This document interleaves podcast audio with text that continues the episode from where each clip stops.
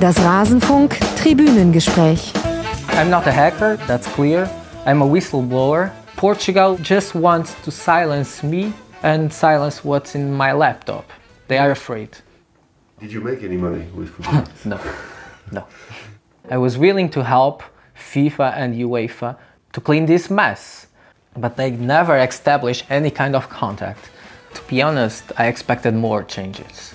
If I look at the football institutions, I can't see many changes. Maybe they are trying, but usually it's not that easy to change from scratch a business that is starting to get rotten because there are too many interests. And this is a business where everyone is protecting themselves. So it's not so easy to make a deep change. Ein Thema und jede Menge Nachspielzeit. Jahrelang war er ein Phantom, jetzt hören wir ihn selbst sprechen. Das war Rui Pedro Gonçalves Pinto, der Mann, der hinter Football Leagues steckt und lange nur als John bekannt war. Seine Identität wurde enttarnt, er wurde von Ungarn nach Portugal ausgeliefert und wartet dort auf seinen Prozess. Nicht nur deshalb gibt es viel zu den Football Leagues zu besprechen und umso mehr freue ich mich, dass ich den Journalisten hier begrüßen kann, der lange Zeit als einziger persönlicher Kontakt zu Pinto hatte. Raphael Buschmann vom Spiegel, Ed Raffanelli auf Twitter. Hi Raphael. Ich freue mich äh, über die Einladung. Vielen Dank. Hi Max. Ja, schön, dass du wieder da bist. Es wird zu einer liebgewonnenen Tradition, dass wir hier über die Football Leagues sprechen. Bevor wir loslegen, danke ich Simon W., Hannes aus Berlin, Richard der Weinstube Sachsenhausen. Ich hoffe, das war jetzt keine Werbung in diesem werbefreien Podcast. Claudio Erik Pietschmann, der sagt, der Club steigt nicht ab, ist noch eine alte Supporter-Registrierung, sorry dafür. FCN 13 und Maike Essenpreis. Sie alle sind Rasenfunk-Supporterinnen und Supporter. Der Rasenfunk ist wie immer Werbesponsoren und Paywall frei. Erlebt allein von eurer finanziellen Unterstützung. Herzlichen Dank dafür. Ja, Raphael, wir haben jetzt schon häufig über Football Leagues gesprochen. Insgesamt gibt's äh, einen Kurzpass dazu und drei Tribünengespräche, die wir allesamt in dieser Konstellation gemacht haben. Bei einem war noch Nicole selber mit zu Gast. Unglaublich, was sich alles getan hat. Jetzt ist ein neues Buch erschienen, Football Leagues 2, neue Enthüllungen aus der Welt des Profifußballs von dir und Michael Wulzinger, erschienen im DVA Verlag. Und nachdem wir jetzt das letzte Mal vor einem Jahr miteinander gesprochen haben, ziemlich genau erstmal die ganz banale Frage, was war denn jetzt so los im letzten Jahr bei dir? Puh, äh, kurze Frage, äh, bedarf einer langen Antwort. Ähm, ja, war im beruflichen, journalistischen Sinne wahrscheinlich das schwierigste, auch das anstrengendste Jahr, das ich bislang ähm, hatte. Schlicht und ergreifend, weil ja in dieses Jahr auch noch die letzte Phase der, der Football Leagues Veröffentlichung äh, reinfiel, die wir im vergangenen November äh, nach ja, fast sieben Monaten Arbeit daran veröffentlicht haben. Mhm. Aber danach eben ja im Januar die Verhaftung von von Rui Pinto, die wirklich ähm, ja, uns äh, ziemlich wie ein Schock getroffen hat. Äh, wir haben uns zwar es ist halt so, äh, klingt so bescheuert, aber man, man bereitet sich darauf ja im, im Geiste immer so ein bisschen vor, weil man weiß, es gibt Behörden, die ihn verfolgen, es gibt Behörden, die ihn vor Gericht stellen wollen und natürlich werden sie irgendwann mal ähm, ihn auch bekommen. Aber wenn es dann passiert, zieht es einem doch schon ganz schön die, die Schuhe aus. Und dann zu sagen, wir haben dann ja noch relativ lange hin und her überlegt, ob wir trotz der Verhaftung das äh, zweite Buch in der Phase noch schreiben können, schreiben sollen, mhm. ähm, haben uns aber genau aus den Gründen dafür entschlossen, weil wir gesagt haben, dass die Geschichte von Rui Pinto erzählt werden muss, dass wir auch diese Verantwortung dafür tragen, wenn wir so lange mit ihm ähm, in so engen Kontakt standen, dass wir seine, seine Geschichte eben auch nochmal an die, in die Öffentlichkeit bringen.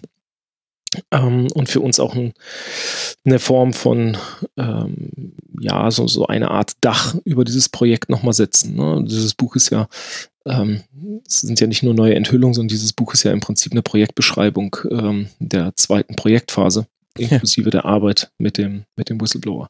Also insofern in dem vergangenen Jahr war gut zu tun. Ja, es ist auch ein deutlich längeres Buch geworden als das erste. 555 Seiten ohne Epilog und das äh, Glossar noch dahinter, also rund äh, doppelt so dick wie das erste Buch. Was ist denn jetzt neu an Football Leagues 2 für diejenigen, die vielleicht auch Football Leagues 1 schon gelesen haben? Also wir bleiben äh, auch bei dem zweiten Buch in diesem, in dem Strang, den wir beim ersten Buch gewählt haben. Das heißt, dass wir zwischen ähm, Enthüllungsgeschichten oder Datengeschichten oder Recherchegeschichten ähm, einen Bruch machen und immer die Geschichte ähm, von John erzählen, beziehungsweise seine Auseinandersetzung mit ähm, dem Fußballbusiness, mit Behörden, mit dem Druck auf ihn und natürlich auch mit dem Wunsch als ähm, Whistleblower auszusteigen. Ähm, zu den neuen Enthüllungen ist zu sagen, dass wir einen Mix gewählt haben zwischen den Geschichten, die wir in den letzten ähm, ja, gut zwei Jahren veröffentlicht haben. Die haben wir zum Teil ähm, weiter recherchiert oder haben rund um diese Geschichten äh, nochmal Blöcke gesetzt, die den Rechercheansatz erklären oder äh, unsere Recherchereisen nochmal einordnen. Und es gibt ähm, vollkommen neue Geschichten, die wir aus dem Datenmaterial in den vergangenen Monaten herausgeholt haben, wie beispielsweise eine vollkommen irre dreistellige Millionenzahlung der UEFA an eine BVI-Firma, obwohl das Geld eigentlich dem ukrainischen Verband zugutekommen mhm. sollte. Ähm, es gibt eine, ein Enthüllungskapitel zum Geld, das Papa Messi ähm, erhalten hat über eine ähnliche ähm, Konstruktion wie die damals in Verruf geratene äh, Konstruktion, die den beiden Messis die ähm, ja, die das Gerichtsverfahren bzw. die Verurteilung eingebrockt hat vor ein paar Jahren. Ähm, über diese ähm, über diese Geldschleuse ist noch einmal ähm, sind noch einmal Zahlungen gelaufen, von denen äh, wir nicht wissen, ob tatsächlich die Behörden davon Kenntnis hatten. Ähm, mhm.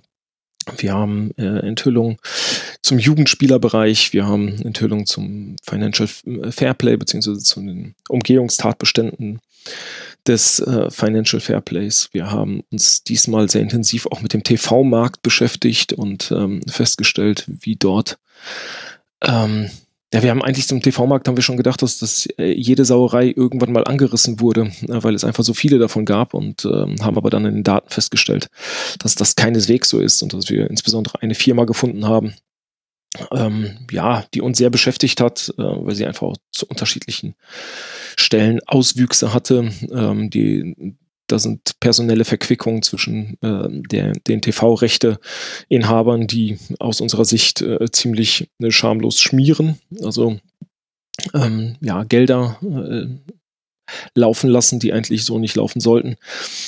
Und die gleichzeitig äh, personelle Verquickungen haben zum Spielerberaterbereich und zwar zu wirklich ähm, einer sehr, sehr hochrangigen ähm, Spielerberaterfirma, zu der wir dann im Buch auch noch ein bisschen was zu erzählen haben. Hm. Okay, das war jetzt ein so, äh, ganz, ganz, ganz kurzer Abriss. Ich würde da gerne gleich noch ähm, zumindest an ein paar Stellen auch noch mit der Lupe kurz mit dir draufschauen wollen, aber noch kurz zur Form des Buches. Das war auch schon beim ersten Football Leagues Buch so, dass viel im Wir geschrieben wird. In diesem Buch äh, wechselt es jetzt mehr zwischen wir und ich und das Ich ist in der Form dann äh, deine Person. Du spielst generell eine größere Person im Buch als jetzt in der ersten Ausgabe. Warum? Hm, schwierig zu sagen, weiß ich nicht, ob das so ist. Möglicherweise ist es aufgrund der, der Seitenzahl so.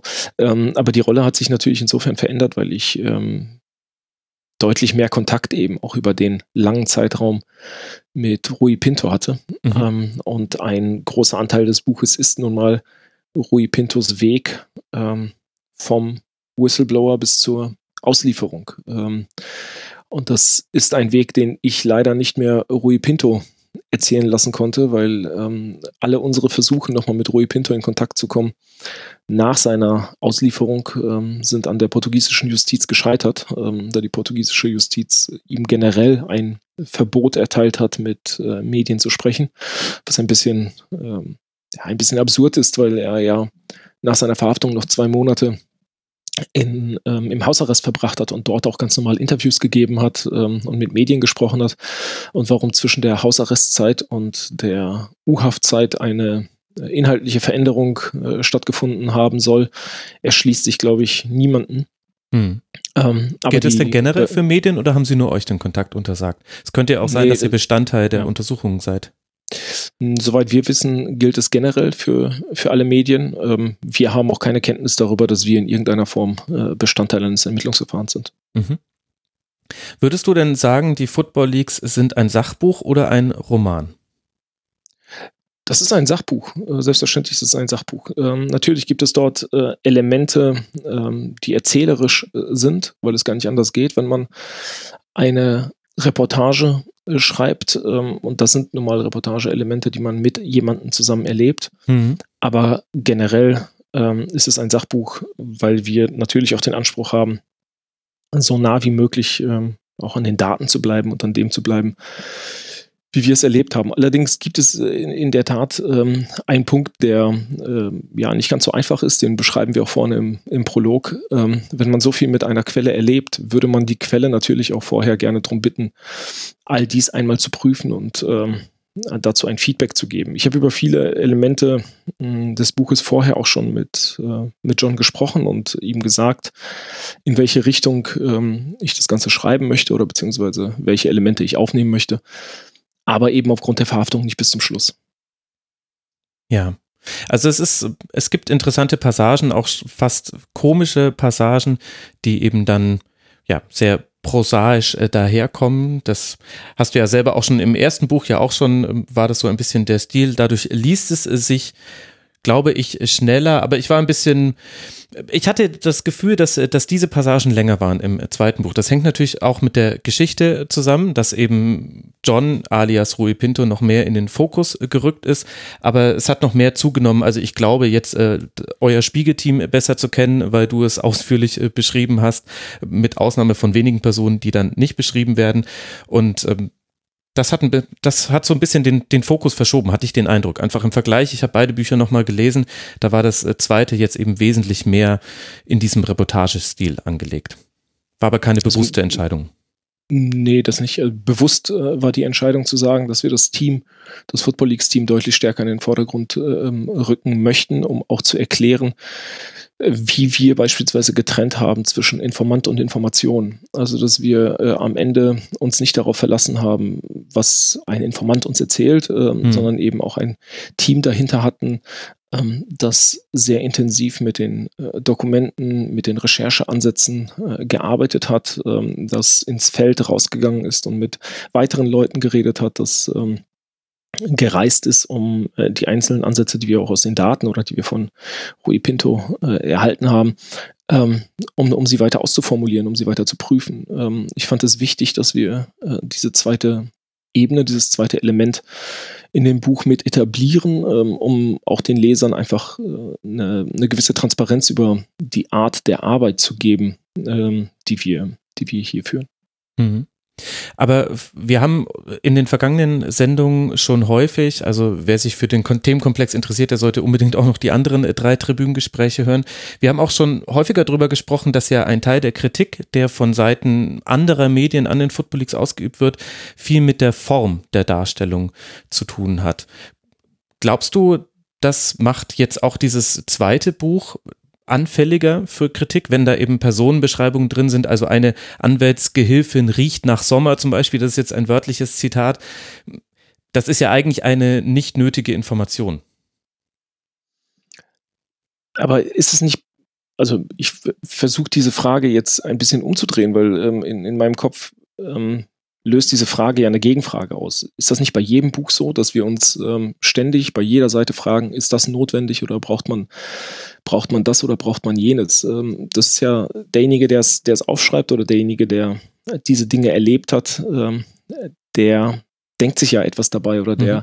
empfindet diese Information als, als notwendig. Für mich, ähm, ich habe ja genau diesen, äh, diesen Teil mit Marie geschrieben für mich war es notwendig, diese Passage mit reinzuschreiben, weil ich fand, dass diese Passage ähm, für ein Element gesprochen hat in dem Moment, weil bis zu dem Moment, als Marie an die Tür gekommen ist, ähm, gab es den früheren John im Prinzip nicht. Äh, bis zu diesem Moment war John ein echtes Nervenbündel und ähm, für mich nicht erkennbar als ähm, der ja, Entertainer, als auch ähm, der, der Mensch, der mit ähm, sehr viel Humor, ähm, auch ein bisschen mit seinem Schlawinertum äh, Menschen begegnet ist. Ähm, und das endete sich ab dem Moment, als Marie die Tür aufgemacht hat. Ähm, mhm. Deshalb muss ich als Autor ja irgendwie Marie mit einführen. Ich muss erklären, wer sie ist, äh, was sie tut. Ähm, ob man ähm, am Ende erklären muss, wie sie riecht, weiß ich nicht. Ähm, es ist mir aber etwas, was mir im Gedächtnis geblieben ist ähm, und für mich irgendwie auch so ein,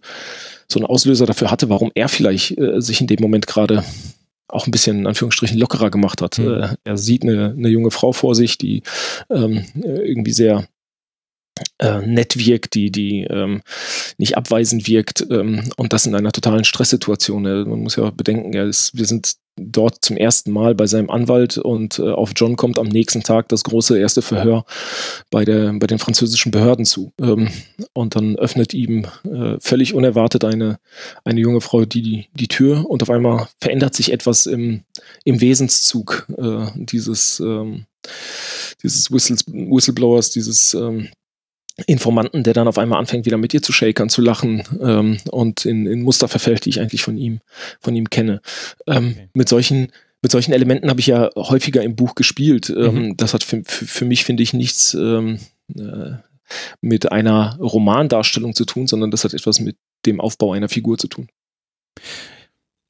Ja, da kann man, da kann man dir, also klar, das liegt natürlich in der Freiheit des Autors. Vielleicht haben wir da alle auch einen anderen Blick darauf und da schließe ich mich ausdrücklich mit ein durch das, was mit äh, Klaas Relotius reinkam in die Debatte rund um die Darstellung von Journalismus. Bevor wir aber dieses Fass an der Stelle aufmachen, würde ich sagen, hängen wir uns nicht an stilistischen Fragen auf, sondern lass uns nochmal zurückkommen zu den neuen Enthüllungen. Du hast ein paar davon schon genannt, ein paar davon hat man auch schon außerhalb dieses Buches Football Leagues 2 mitbekommen. Was würdest du denn sagen? Sagen, waren so die, die drei wichtigsten Entdeckungen, die ihr im Material gehabt habt, die auch dann ein, eine Auswirkung hatten auf die Fußballwelt. Was würdest du da rauspicken? Bezogen nur auf Football Leagues 2 oder generell auf die Football Leagues? Lass mal mit Football Leagues 2 starten, dann können wir es ja gerne noch ähm, im weiteren Kontext uns angucken. Naja, bei, bei Football Leagues 2, also damit meinst du nicht nur das Buch, sondern eben auch die Veröffentlichungswelle im November, richtig? Genau, ja. Hm. Also ja, un unbestritten ist, glaube ich, ähm, die stärkste Enthüllung eigentlich gewesen, dass wir aufgezeigt haben, wie sowohl Manchester City als auch ähm, Paris Saint-Germain über Jahre ähm, die Regularien des Financial Fairplays ja nicht nur umgehen, sondern sie auch äh, sehr bewusst ähm, verletzen, brechen, auch wenn sie selbst ähm, bis heute ja entweder ausschweigen oder ähm, es verneinen. Mhm.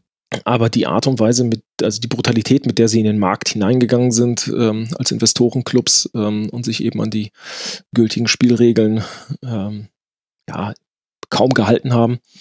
Ähm, und das alles auch noch mit äh, tätiger Mithilfe der Verbände. Ähm, ich erinnere an die Geschichte rund um Gianni Infantino und äh, seine Verstrickung ähm, in die Verhandlungen rund um die Financial Fairplay Settlements. Ähm, das zeigt, finde ich, äh, sehr deutlich, wie stark ähm, der Markt gekippt ist, wie stark ähm, auch die Grundverhältnisse im Markt gekippt sind. Ähm, und wenn man dagegen hält, wie die Traditionsclubs in Anführungsstrichen, also Clubs, die seit Jahren auch ähm, im Spitzenfußball vertreten sind oder äh, in der Champions League äh, vertreten sind, wie sie sich dagegen äh, gestellt haben, gestemmt haben, wie sie in äh, clandestinen Gruppen versucht haben, ähm, die UEFA zu erpressen, um mehr Gelder zu bekommen, um, um eben auch diesen, diesen dieser Investorenübermacht äh, irgendwie ähm, Paroli bieten zu können. Das war für mich eigentlich so mit das, äh, das Beeindruckendste. Ähm, dass das Ganze dann natürlich weitergeht und äh, in den so, so oft wie es bei äh, kaputten ähm, Branchen ist, in den Rändern dann eigentlich das Spannendste wird. Ne? Wenn, wenn man sehen konnte, dass der äh, ermittelnde ähm, Oberstaatsanwalt in, in der Schweiz ähm, über die Football Leagues am Ende gestolpert ist, weil klar wurde, dass er mehrere Treffen mit äh, Gianni Infantino äh, gehabt hat, die nirgendwo protokolliert waren, die nirgendwo mhm. aufgetaucht sind ähm, gegen alle äh, Ermittlungsregeln. Ähm, das sind dann so Punkte, bei denen ich, äh, bei denen ich dann auch feststelle, wie wenig wir eigentlich auch über die Aufklärungsarbeit äh, wissen, wie sehr wir oftmals auch das Machtverhältnis der Verbände überschätzen, ähm, die überhaupt keine, eigentlich überhaupt keine Kontrolle mehr über den äh, Spitzenfußball äh, haben. Das sieht man dann auch, äh, wenn man sich die vielen, vielen Enthüllungen zum Jugendspielerbereich äh, anguckt, ja. die wir ähm, veröffentlicht haben, wie vollkommen unkontrolliert ähm, dieser Bereich mittlerweile abläuft, ähm, dass äh, große Clubs wie Manchester City Dreiecksgeschäfte zwischen ähm, einem, einem, einer afrikanischen Akademie und einem äh, dänischen äh, Club äh, betreiben, dass sie Spieler zwischenparken, dass sie Spieler in großem Maße äh, holen, aus, ähm, aus prekären äh, Lebenssituationen holen und ähm, ja, am Ende quasi auf den einen Blue Chip äh, setzen, alles andere wird äh, verliehen oder irgendwann werden Verträge eben dann auch auslaufen gelassen und, und die Spieler äh, sind sich dann wieder selbst ähm, überlassen. Das ist ja beim, bei, beim FC Chelsea sogar noch, äh, war das sogar noch eindringlicher. Mhm. Mittlerweile haben ja beide, äh, beide Clubs auch ihre Untersuchungen beziehungsweise Strafen äh, dafür zum Teil erhalten, also Transfersperren erhalten. Ähm, aber das, das zu sehen, ähm, dass es dort eben überhaupt keine, keine Pufferzonen gibt und äh, es ging, ging ja so weit, dass wir auf einmal ähm, herausgefunden haben, dass es eine ja, eine illegale Spielliga in, in England gibt, der, der äh, Spitzenclubs, die sich dort organisieren und ähm, die Jugendspieler äh, ohne Anmeldung ähm, äh, spielen lassen oder äh, gegeneinander äh, antreten lassen. Ähm, Damit die eben Spielpraxis sammeln können, exakt. obwohl sie offiziell eigentlich gar nicht bei diesem Club äh, spielen dürften, weil sie noch zu jung sind. Genau, da bleibt man einfach dann fassungslos vorstehen. Ähm, mhm. Man äh, fragt sich die ganze Zeit, was ist eigentlich mit diesen Spielern, wenn sie mit 12, 13 Jahren weggekauft werden und dann ähm, irgendwie vier, fünf Jahre in keiner offiziellen Liga irgendwo auftauchen, nicht gemeldet sind, ähm, weil sie eben nicht gemeldet werden dürfen, weil sie noch zu jung sind, weil ihre Eltern nicht mit umziehen können und man dann auf einmal feststellt, die, die spielen ja jedes Wochenende. Die spielen ja einfach jedes Wochenende immer noch gegeneinander. Das ist so ein bisschen wie äh, Ausgesperrte immer bei uns. Ähm, äh, dann, dann macht man halt für, für äh, diejenigen einen, einen eigenen Sektor. Das ist, das ist, ja, das ist nicht mehr, nicht mehr mit normalen Maßstäben, glaube ich, ähm, glaube ich, zu verstehen, weil da in dem Moment natürlich auch weder die FIFA noch die UEFA so richtig ähm, Einflussgebiet hatte hm. oder hat. Ähm, ja, genau. Naja, und jetzt beim, beim Buch eben der, der TV-Markt, der dann nochmal mit dazu kam. Und äh, wir haben uns ja im zweiten Buch die Frage gestellt, wie es denn so weit kommen konnte, dass der, der Fußball so dermaßen gekippt ist, dass ähm, die Fußballbranche so außer Kontrolle geraten ist. Ähm, und haben uns dafür eben auch mit äh, dem Einfluss des TV-Markts ähm, auf den Fußball beschäftigt, ähm, einfach um ja. festzustellen, wo kommt das Geld her, ähm, wie wird das Geld dort verteilt, ähm, weil das ist das ist ja nun mal das Geld, was wir alle bezahlen, um, keine Ahnung, äh, die, die, die TV ähm, Bezahlsender zu quer, quer zu subventionieren, äh, wenn man es so, so nennen möchte.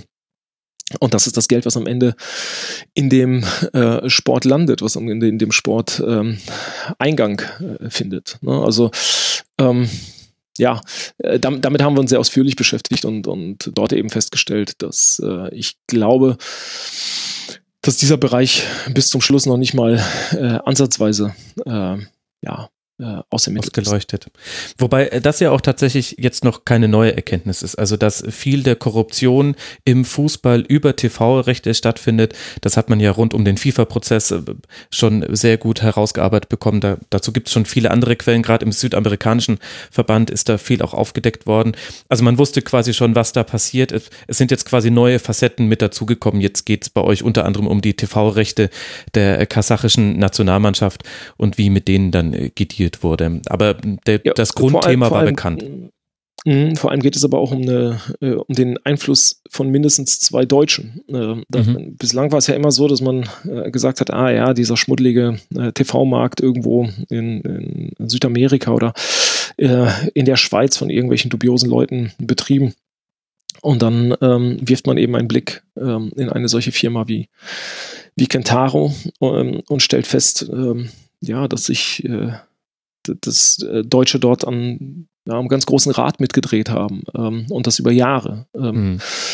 Und das haben wir versucht, ähm, ja, mit aufzureißen, weil äh, zumindest dieser Deal, der Kentaro-Deal, bislang in der, also dieser äh, Kasachstan-Deal, der ja auch äh, die öffentlich-rechtlichen mit betrifft, äh, bislang in der Öffentlichkeit noch überhaupt nicht, äh, noch überhaupt keine Rolle gespielt hat. Mhm.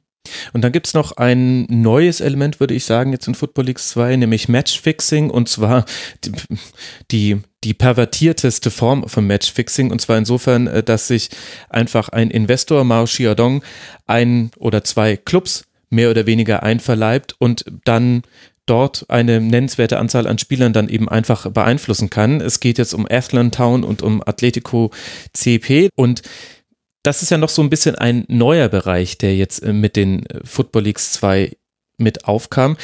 Ich hatte das Gefühl, das ging fast ein bisschen unter, auch in der Rezeption jetzt des Buches. Wie ist da deine Haltung zu?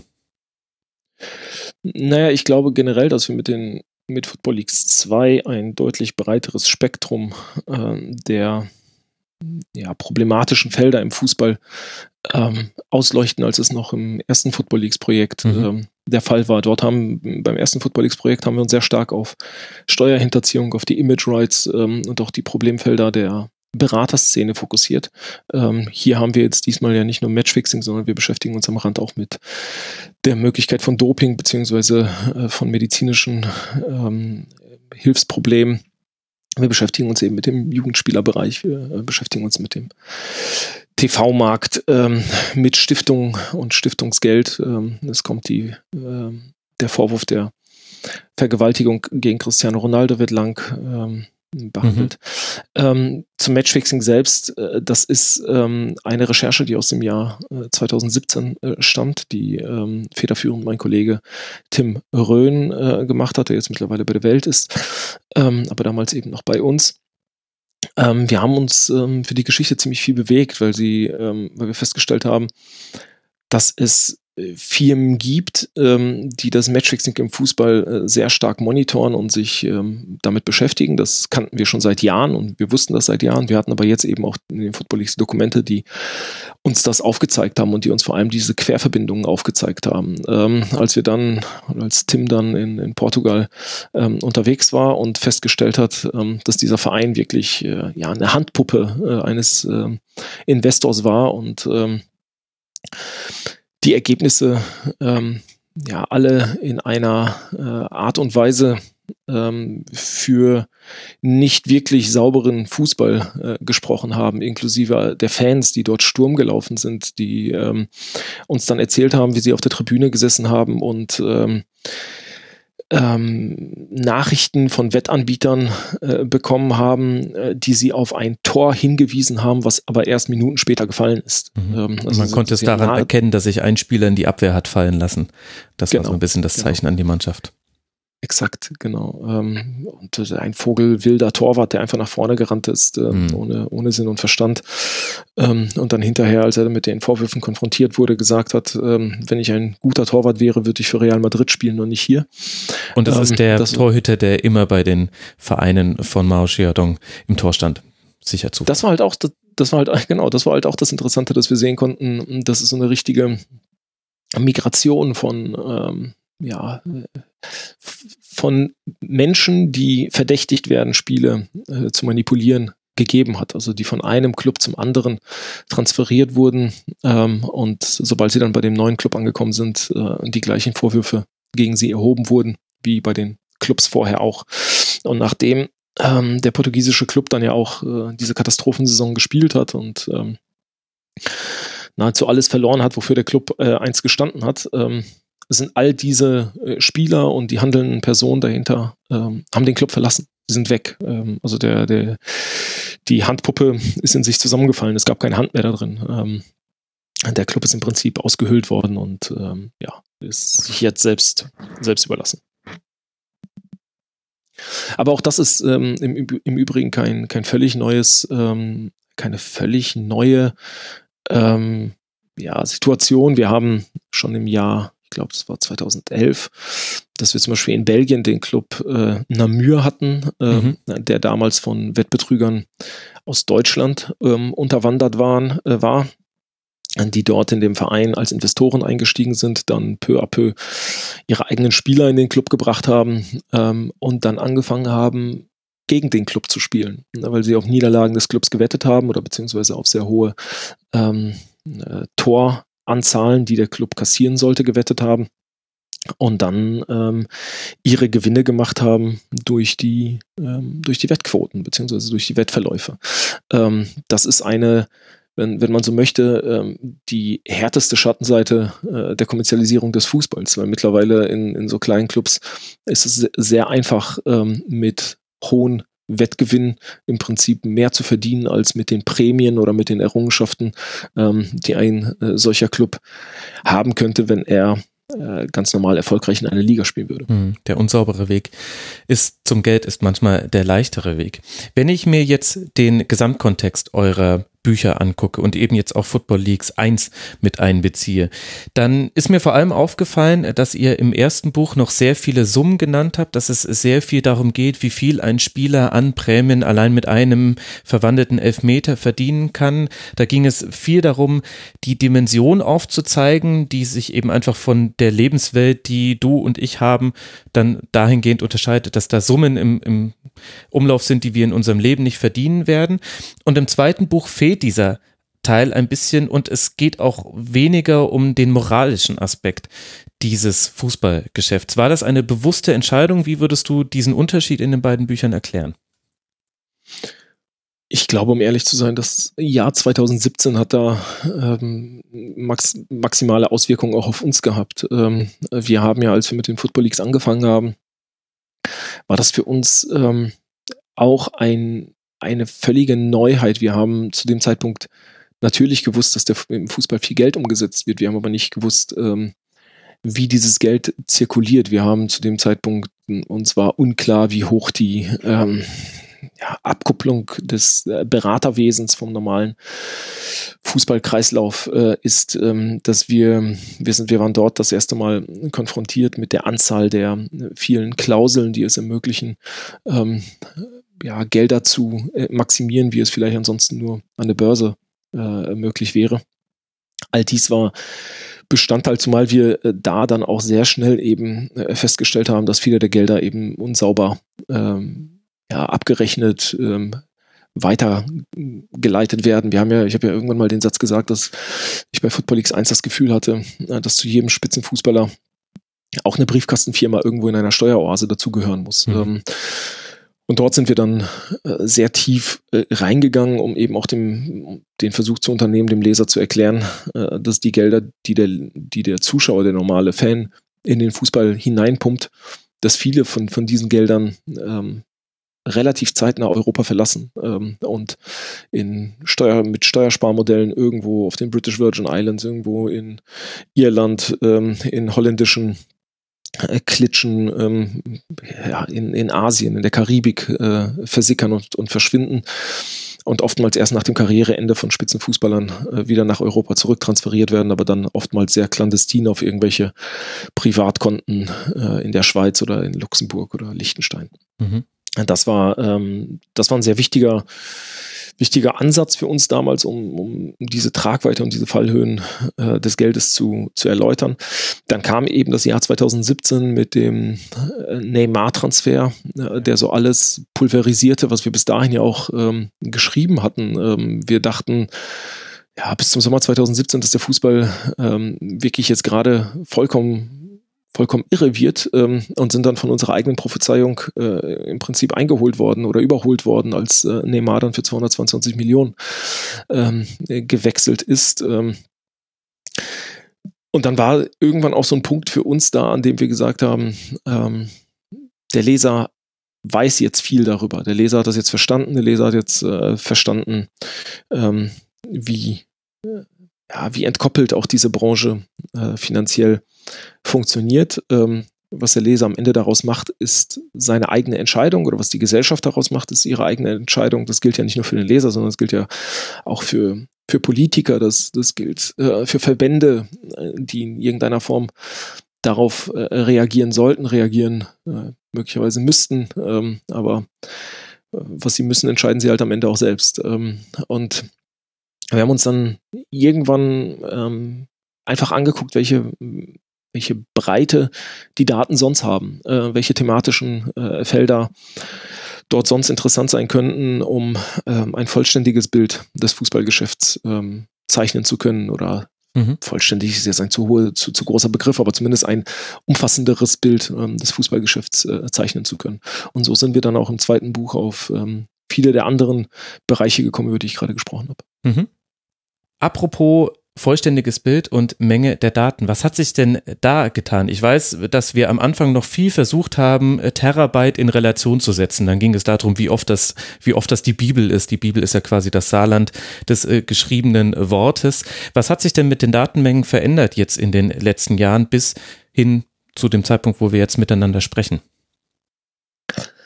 Wir haben aufgehört, Relationsgrößen äh, zu bestimmen, weil die Anzahl der Daten einfach so groß geworden ist, dass es aus unserer Sicht keine Relationsgröße mehr dazu gibt. Ähm, wir haben mittlerweile deutlich über 70 Millionen Dokumente, die in Datenbestand sind. Und das sind nur die Kerndokumente aus Football Leagues. Das sind noch nicht die Dokumente, mit denen wir Football Leagues matchen. Ne? Also die äh, Handelsregister, Firmen, ähm, mhm. Firmenregister, die äh, Personalregister, all, all das, ähm, was wir als zweite Datenebene äh, dort noch mit, äh, mit nutzen. Dafür gibt es keine Bezugsgröße. Bei über 70 Millionen äh, Dokumenten ist es einfach klar, dass es ein Meer ist, in dem wir auch immer wieder aufs Neue versinken. Wir haben jetzt gerade eine, eine Recherche zu einem völlig anderen Thema, in dem wir wieder in den Football Leagues dann auch suchen, ähm, weil das mittlerweile so ein bisschen wie so eine, ja, wie so ein Lexikon geworden ist. Mhm. Jedes fußballbezogene Thema, das wir haben, versuchen wir dann natürlich auch nochmal mit den, mit den Football Leagues abzugleichen und zu gucken, gibt es dort noch äh, in irgendeiner Form äh, weiterführende Informationen? Gibt es äh, etwas, was möglicherweise unseren Rechercheansatz stärkt? Ähm, gibt es eine zweite Quelle? Gibt es Personen, die sich über dieses Thema irgendwann mal unterhalten haben? Und kennzeichnet also das. ihr das dann, wenn ihr in anderen Artikeln mithilfe von Football Leagues Material gearbeitet ja, habt? Wenn wir, wenn wir Football Leagues nutzen, äh, dann steht das auch in der Regel ähm, in den Texten drin. Mhm. Wie hinderlich waren denn dann technische Grenzen beim Auswerten dieser 80 Millionen Dokumente? Na, sind sie bis heute. Ähm, die technischen Grenzen waren insbesondere hinderlich, weil wir festgestellt haben, dass unsere Servergrößen ähm, irgendwann an Anschlag gekommen sind. Ähm, wir konnten insbesondere als wir dann Anfang äh, 2018 nochmal diesen sehr großen Schwung der, der Dokumente ähm, von Football Leagues bekommen haben, haben wir festgestellt, dass wir ähm, dort technisch noch nicht ausgestattet waren. Wir wollten eigentlich mit der Auswertung viel früher beginnen und wurden dann ähm, ja über mehrere Monate daran gehindert, ähm, ordnungsgemäß zu, zu starten, weil die Programme ähm, also weil insbesondere der Indizierungsvorgang, also das Überspielen der Daten von den originalen Festplatten auf unsere äh, internen Systeme mhm. immer wieder abgebrochen ist. Der ist immer wieder abgeschmiert, weil es so viele unterschiedliche auch Dateien gab ähm, und vor allem einfach die schiere Masse der, mhm. der Dokumente dazu geführt hat. Wir haben ja zwei Indizierungsprozesse. Das ist einmal das ähm, äh, Überspielen auf unsere internen Server und dann eben das Aufspielen äh, auf die Server, die dann für unsere Partner, für unsere europäischen Partner zur Verfügung gestellt werden.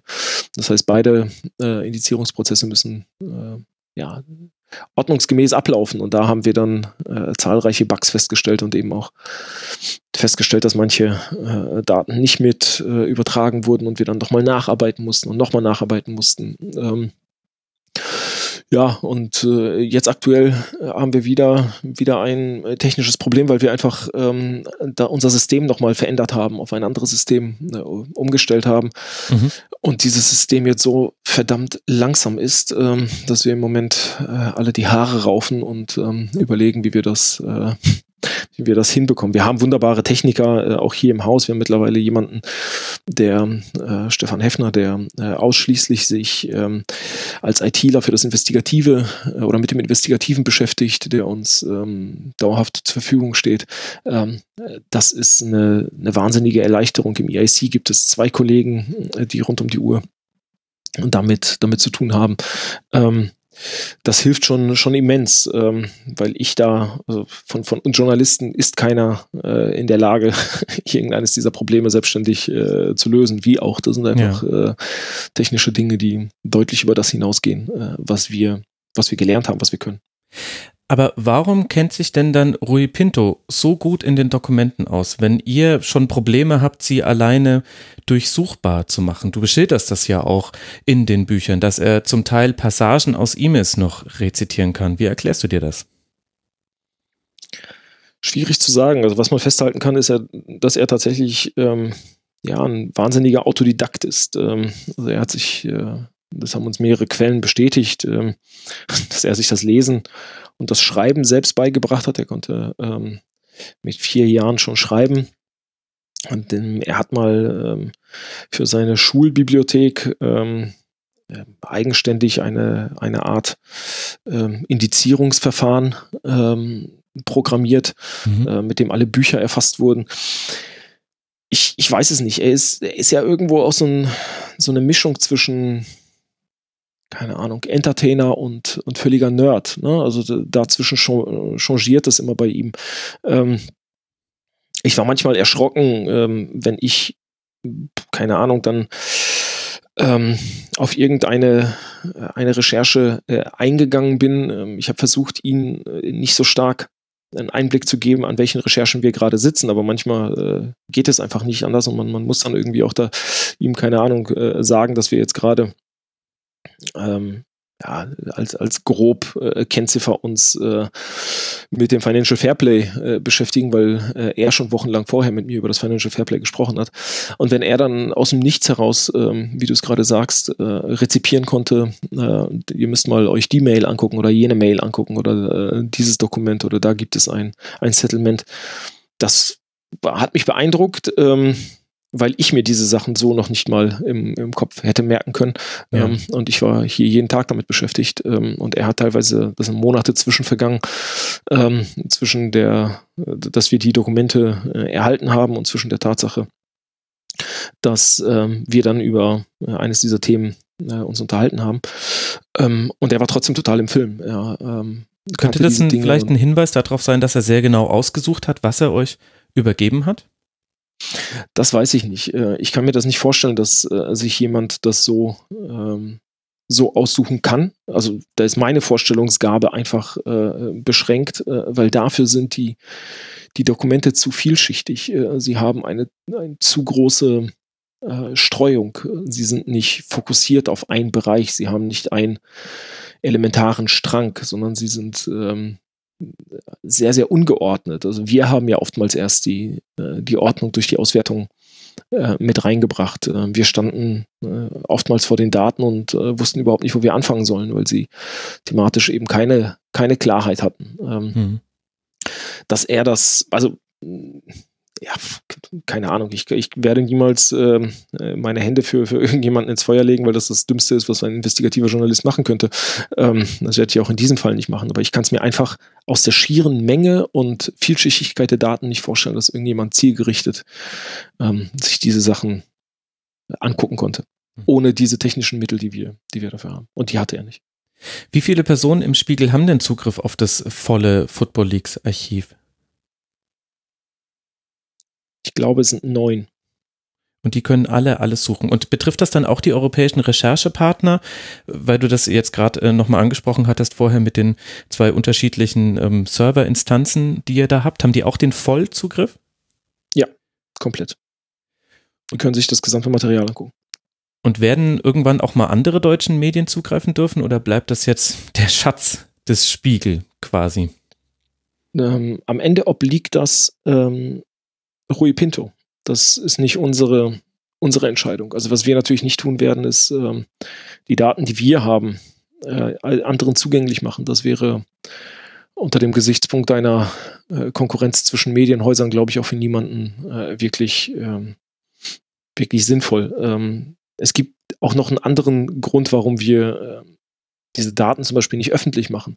Aus unserer Sicht betreffen diese Daten ja zahlreiche sehr private Felder, die in der mhm. Öffentlichkeit mhm. überhaupt nicht zu suchen haben. Also die Sozialversicherungsnummer, die Adresse, ähm, die möglicherweise Liebschaften, die. Ähm aber die könntet ihr ja auch schwarz. Also ihr müsst jetzt nicht alle Daten veröffentlichen, aber dass ihr jetzt in, in so vielen Seiten Football Leagues kein einziges Originaldokument zitiert, fand ich schon erstaunlich. Ihr könnt ja dann trotzdem da solche sensiblen Daten rauszunehmen.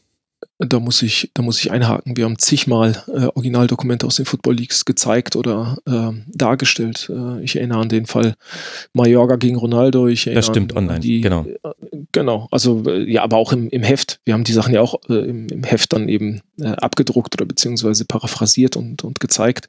Ähm, also das haben wir sehr oft gemacht bei, bei Geschichten. Ähm, vor allem auch dann, wenn es, wenn es Widerstand zu den Geschichten gegeben hat, sind wir oftmals noch in einer zweiten Rutsche ähm, haben wir die, die Dokumente ähm, gezeigt und äh, nachvollziehbar gemacht. Ähm, das führte ja auch im, im Endeffekt bei äh, Manchester City dazu.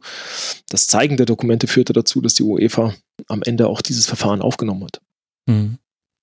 Jetzt gibt es aber ja, du hast jetzt angesprochen, die Konkurrenz zu anderen Medienhäusern, das ist ja klar und wir bewegen uns ja hier nicht in einem luftleeren, ideellen Raum, in dem der Spiegel auch äh, seine Ressourcen einfach so von Gott geschenkt bekommt, mit denen er das Ganze auch finanzieren kann.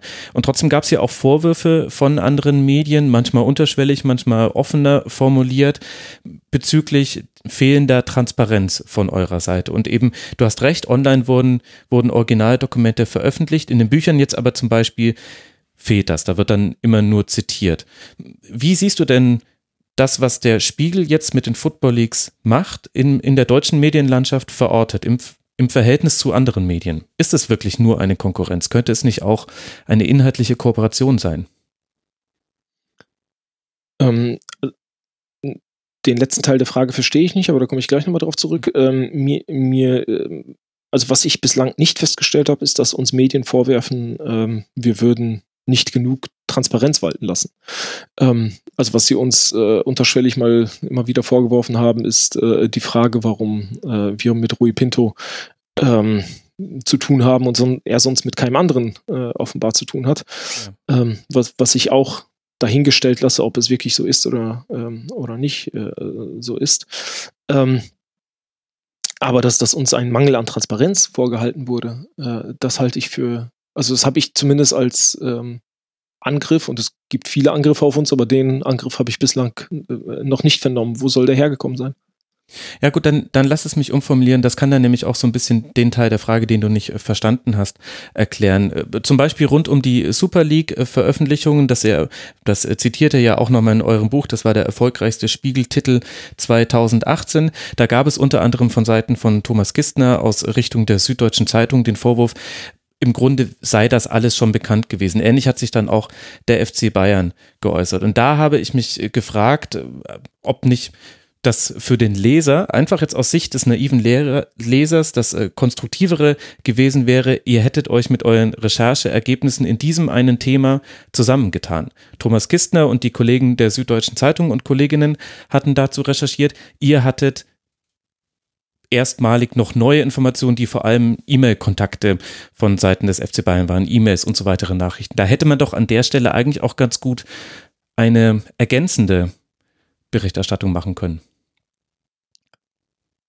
Also die Frage richtet sich ja eher an Thomas Kisten als an mich, um ehrlich zu sein. Ähm, äh, wir haben ja dann wenige Monate später Thomas Kistner ja nochmal zu Super League geschrieben und ähm, war dann auf einmal völlig überrascht, dass es offenbar doch zu einem Treffen zwischen dem FC Bayern und Real Madrid gekommen ist, kurz vor unserer äh, Veröffentlichung ähm, und es dort äh, offenbar sehr wohl Thema war, ähm, über die Super League zu sprechen. Ähm, Herr Kistner hat dann sehr schnell einen offenbar netten Brief vom Anwalt des FC Bayern bekommen, ähm, der keine weiteren Fragen dazu erhalten wollte oder beziehungsweise beantworten wollte ähm, und hat seine, seine eigene, also dann die Darstellung im Prinzip auf unseren Erkenntnissen aus dem November 2018 nochmal gestützt und dort für uns netterweise dann auch sauber zitiert, äh, ausnahmsweise.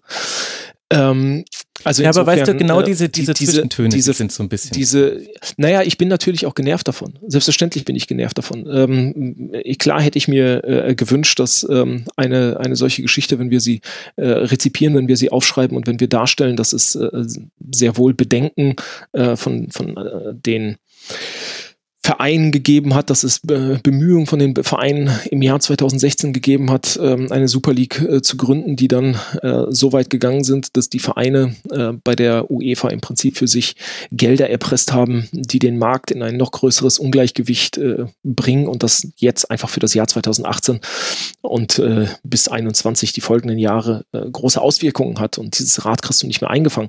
Dass wir uns dann klar wünschen würden von einem solchen absoluten ähm, Rechercheexperten, wie es äh, Thomas Kistner auch ist, den ich wahnsinnig schätze im Übrigen. Ähm, für all das, was er zu FIFA in den vergangenen Jahren auch herausgefunden hat, dass das in, entsprechend dann auch eingeordnet wird, ähm, statt äh, dann keine Ahnung, äh, mit der Nase zu rümpfen und zu sagen, äh, ist alles alt, weil wir es gerade nicht haben. Das ist ja aber das, ich, ich glaube, das sind auch so, so blöde Medienspiele, ähm, beziehungsweise so blöde, blöde, Metathemen. blöde Medien. Hm. Ja, Medienkonkurrenz, äh, Gehassel, das, das ständig da ist, bei dem ich äh, mir ehrlicherweise einfach wünschen würde, dass man es lässt, aber ähm, ich es auch in den letzten Jahren nicht anders erlebt habe als, äh, als auf diese Art und Weise. Und da will ich uns, um ehrlich zu sein, gar nicht freisprechen, äh, weil ich glaube, dass es bei uns auch oft genug passiert ist, ähm, dass wir äh, möglicherweise die Themen von, von Dritten gar nicht so gewürdigt oder eingeordnet haben, weil wir andere Informationen dazu hatten, ähm, äh, als, als es die, die Kollegen getan haben. Zu deiner Frage, warum man sich da nicht zusammentut, die Antwort ist ja relativ einfach weil wir zu dem Zeitpunkt gar nicht wissen, dass äh, Thomas Kistner auch an, diesen, an dieser Geschichte recherchiert, dass wir gar nicht wissen, dass andere Medien daran recherchieren. Woher sollen wir das okay. wissen? Ähm, hm. Wir beschäftigen uns ja mit, mit unserer eigenen Recherche und, und haben hier kein, äh, keine Themenkonferenz äh, aller Medienhäuser. Es ist ja schon so, dass wir uns auch, das ist, wir auch sehr bewusst darauf äh, achten, dass es eine Medienpluralität in Deutschland gibt, dass die Medienhäuser auch immer noch äh, unabhängig voneinander arbeiten. Ähm, ich persönlich finde es wichtig, auch mal bei bestimmten Dingen zu kooperieren. Unsere Kooperation aktuell mit dem oder zu, zu Football Leagues mit dem NDR war, finde ich, für alle Seiten eine sehr, sehr wichtige und, und richtige äh, Entscheidung, weil wir äh, dadurch sowohl Tiefe als auch Reichweite in die Themen bekommen haben. Aber es ist immer noch für mich so, dass äh, diese Art der Kooperation im breiten Feld äh, eher die Ausnahme bleiben sollte. Ähm, es ist schon, glaube ich, auch etwas Gutes, wenn äh, Medien kritisch auch aufeinander gucken und nicht nur ähm, gemeinsam versuchen, Dinge zu tun. Valider Punkt. Bevor wir uns dann in so medientheoretischen Diskussionen verlieren, wobei ich auch darüber noch ewig mit dir sprechen könnte, ich muss aber auch ein bisschen auf die Zeit gucken. Deswegen lass dann mal äh, zu dem kommen, was am meisten für Aufruhr gesorgt hat. Du hast es ja vorhin auch schon selber angesprochen, nämlich die Enttarnung von John und die bekannt, das Bekanntwerden, dass wir hier mit Rui Pedro Gonçalves Pinto es zu tun haben. Wer wusste denn jetzt alles von der Identität innerhalb des Spiegels? In Football League 1 hieß es noch, nur du wüsstest die Identität. In 2 hieß es dann, es gab so eine kleine Reihe von Personen. Beides ist korrekt und schließt sich nicht aus. Ähm, am Anfang kannte ich nur die Identität, aber auch um mich selbst zu schützen, habe ich irgendwann auch mit äh, Rui Pinto besprochen, ähm, dass ich äh, meine Chefredaktion meine Rechtsabteilung und auch einen Teil meiner Ressortleiter äh, mit einweihe, mhm. äh, wohin ich fliege und äh, mit wem ich es eigentlich zu tun habe, ähm, wo die Person herkommt. Das, ähm, das war notwendig auch, um damit ich selbst Abstand äh, bekomme und beziehungsweise Distanzen bekomme und auch mit jemandem mal drüber reden konnte, ähm, wie ich, wie ich Rui Pinto wahrgenommen habe und ähm, welche, ähm, ja, welche Zweifel möglicherweise ich auch habe, welche, ähm, ja, welche Wege man da einschlagen soll oder, oder nicht einschlagen soll. Ähm, deshalb, ja, genau, war dieser kleine Kreis hier beim Spiegel, mit dem ich äh, sehr oft dann auch über Rui Pinto diskutiert habe und das auch hier in diesem kleinen Kreis geblieben ist. Mhm. Unser letztes Gespräch war am 13. November letztes Jahr 2018. Und da kommen äh, wir zu einer Kleinigkeit, oder ich weiß nicht, ob es eine Kleinigkeit ist. Im letzten Tribünengespräch fiel schon der Name Rui Pinto.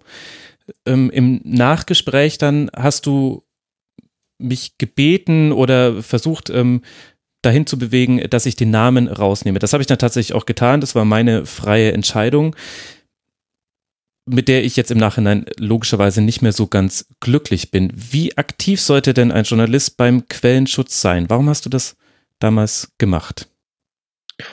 Naja, also äh, es ging ja darum, dass du, du hast mich danach gefragt. Mhm. Ähm, und ich selbst habe dich damals darum gebeten, dass, ähm, nicht klar werden sollte, dass ich mich irgendwie zu Rui Pinto äußere. Ähm, weil das ist natürlich der Quellenschutz gewesen. Ähm, Wobei ich dich nicht gefragt hatte, ob es okay ist, den Namen zu nennen. Also wir haben danach nochmal drüber genau. gesprochen genau. so. und ähm, du, du hast mir noch viele Hintergrundinformationen zu der Veröffentlichung des Sabado gegeben, die für mich dann auch schwer nachzuprüfen waren, weil ich einfach des Portugiesischen nicht mächtig bin. Das ist aber sowieso ein grundlegendes Problem bei den Football Leagues, wenn man das nicht äh, kann. Und die Medienlandschaft in Portugal ist auch eine sehr eigene. Na, du hast es gerade auch ein bisschen verkür verkürzt dargestellt, weil soweit ich, soweit ich mich erinnere, ähm, hast du damals ähm, Rui Pinto als Hacker bezeichnet. Ähm, und ich habe in dem Zusammenhang eben gesagt, dass, das, dass man da vorsichtig sein muss, äh, jemanden als solchen zu bezeichnen, wenn es dafür eben keine, äh, keine Belege gibt, im Übrigen bis heute keine Belege gibt. Ähm, dass äh, ein, ein Namen, ein Namen klar zu nennen, ähm, eine Bezugsgröße herzustellen zu einer Person, zu einer Örtlichkeit, ähm, ohne dass es dafür eine Beleglage gibt. Ähm, davor habe ich gewarnt. Und das war denn, das war Moment der Oktober 2018, als der Sabado-Artikel kam. Damals gab es weder einen internationalen Haftbefehl, mhm. noch gab es weiterführende Erkenntnisse dazu, dass Rui Pinto tatsächlich die Person ist, ähm, die mit diesen Vorwürfen ähm, zu tun hat. Er selbst ähm, weist ja bis heute beispielsweise den Punkt von sich, äh, dass er irgendetwas mit dieser Benfica-Geschichte äh, zu tun hat, also der ähm, den Datenmengen rund um Benfica Lissabon.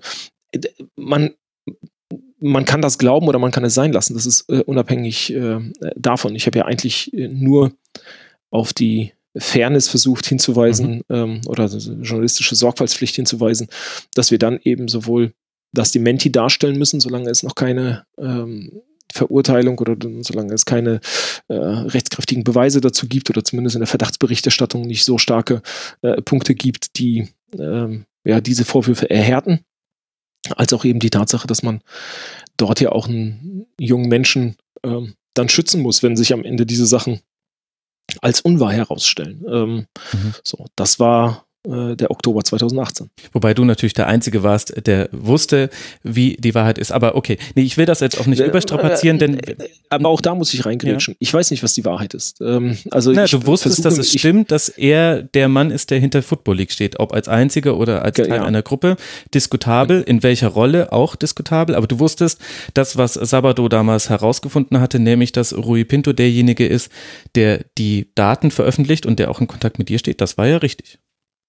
Genau, aber auch da habe ich dir gesagt, das ist, das war ja zu dem Zeitpunkt nichts Neues. Das gab es ja schon seit 2016. Es gab ja mal mhm. ähm, diese, ja, diesen anonymen ähm, Blog-Eintrag. Das Ding hieß Football Leagues Revealed ähm, auf WordPress. Auch dort wurde damals äh, Rui Pinto als Person gezeigt, sein Gesicht wurde gezeigt, ähm, seine Örtlichkeit wurde benannt. Ähm, und trotzdem ist es am es ist am Ende nichts von den Vorwürfen, die 2016 gegen ihn äh, öffentlich wurden, ähm, äh, am Ende irgendwie in der in, in Realität äh, von einer Ermittlungsbehörde umgesetzt worden. Also von daher, äh, er streitet das bis heute ja alles ab und ähm, im Oktober 2018 gab es noch keinen kein Haftbefehl. Also wusste ich äh, oder weiß ich bis heute nicht, ähm, ob das, was Sabado da geschrieben hat, stimmt oder nicht. Was ich 2018 wusste, ist, dass es Rui Pinto gibt und dass er mit Football League zu tun hat, ja. Mhm.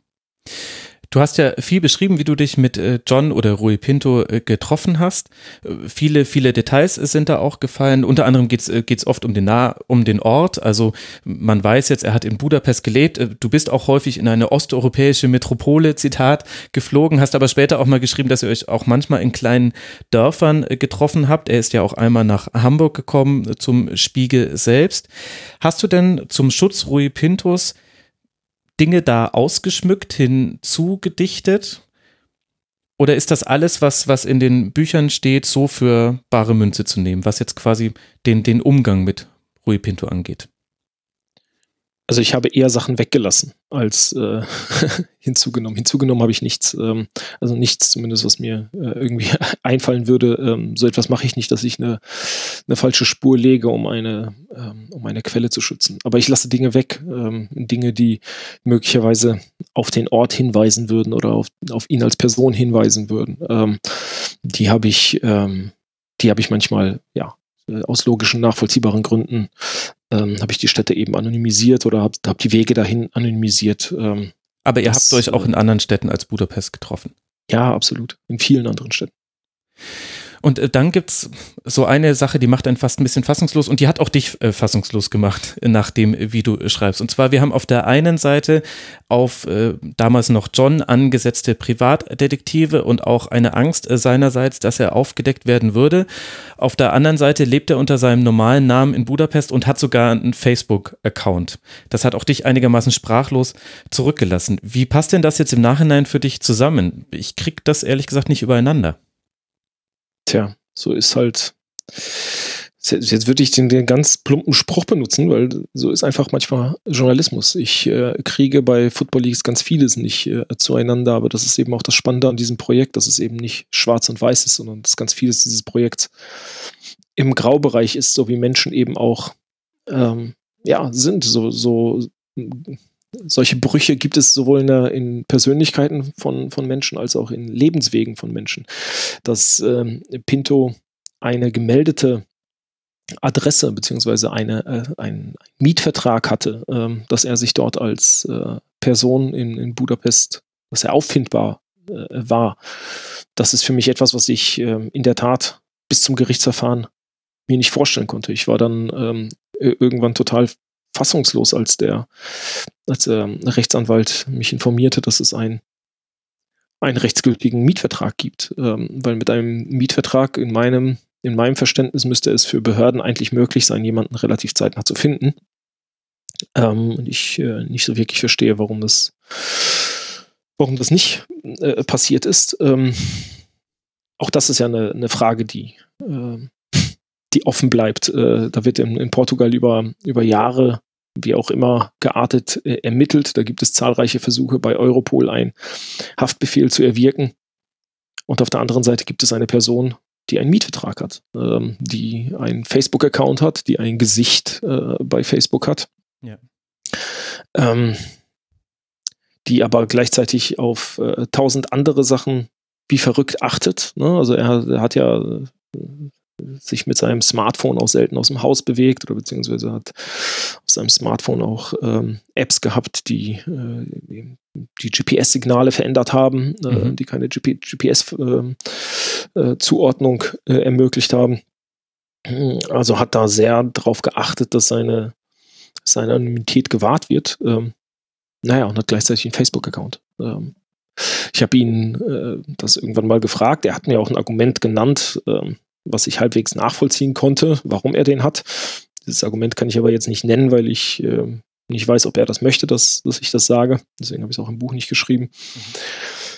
Ja, aber äh, das sind so Dinge, die, die ich auch nicht zusammenbekomme. Man muss natürlich dazu sagen, der Typ ist 30 Jahre alt. Ne? Das ist jetzt kein, kein Profi aus einem, keine Ahnung, Geheimdienst oder sonst mhm. was, der mit äh, 1000 ähm, sehr klaren Bewegungsschemata sich durch die Welt bewegt hat, sondern äh, der war, das habe ich ihm bis zum Schluss auch abgekauft, äh, angetrieben von dem, von dem Wunsch, äh, dieses Fußballbusiness äh, transparenter zu machen und ähm, zu zeigen, dass es in diesem Fußballbusiness zu ähm, echten Verfehlungen in den vergangenen äh, Jahrzehnten gekommen ist.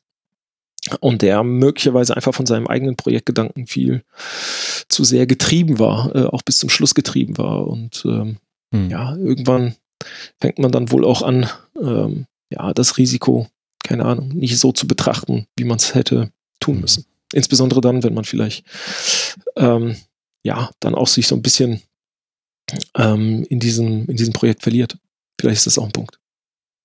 Ja, er hat definitiv auch äh, Fehler begangen, die jetzt auch äh, zu ihm geführt haben, die man nicht so erwartet hätte von jemandem, der offenbar versiert im Umgang mit äh, Computern zu sein scheint. Also über dieselbe E-Mail-Adresse zum Beispiel das russische E-Mail-Konto von Artem Labazurov angelegt. Das ist derjenige, die gefakte Identität, mit der ein Erpressungsversuch vonstatten ging, über den wir auch gleich noch sprechen müssen und mit derselben IP-Adresse, die zwar verschlüsselt war, aber es war eben die gleiche dann auch den Football Leaks. E-Mail-Account bei diesem russischen Mail-Anbieter. Und da gibt es noch viele andere Dinge, da muss man dann tatsächlich ein bisschen graben, um die auch zu finden in Medien. Es wird wie immer ausreichend Links geben in den Shownotes dazu. Äh, die Grundlage quasi der Fragen, die ich jetzt hier stelle. Bevor wir aber jetzt mal zu dem kommen, was dann mit ihm passiert ist, rund um Auslieferung an Portugal und Anklage dort. Deine Einschätzung, ist denn das Projekt Football Leagues jetzt vorbei? Nein, vorbei ist es nicht, weil äh, wir immer noch auf diesem riesigen Datenberg hier sitzen ähm, und weil ich auch nicht weiß, ob es am Ende nicht doch noch deutlich mehr Personen gibt als ähm, äh, Rui Pinto. Das ist ja auch eine der großen Fragen. Er selbst sagt, er hat es, er hat dieses Projekt nie alleine geführt. Wir haben auch einen Hinweis darauf, dass das möglicherweise äh, stimmen kann, äh, weil als er verhaftet wurde, ist uns nochmal eine weitere ähm, Football Leagues, ähm, ja, ein weiterer Football Leagues Datensatz beziehungsweise ein Dokument. Es war kein großer Datensatz, sondern es waren mehrere Dokumente, die uns nochmal, äh, ja, die, die uns nochmal zugeschickt wurden. Auf welchem Weg? Ähm, das, das, möchte ich ähm, zum jetzigen Zeitpunkt zumindest noch nicht mhm. sagen, mhm. aber zumindest ein Weg, der ähm, auf jemanden hinweisen muss, der mit Football League zu tun hat. Ähm, so, und ähm, ich weiß nicht, wie er das gemacht haben könnte, gemacht haben sollte. Vielleicht hat er es irgendwie gemacht. Äh, ich kann, kann, ich, kann ich schlecht beantworten.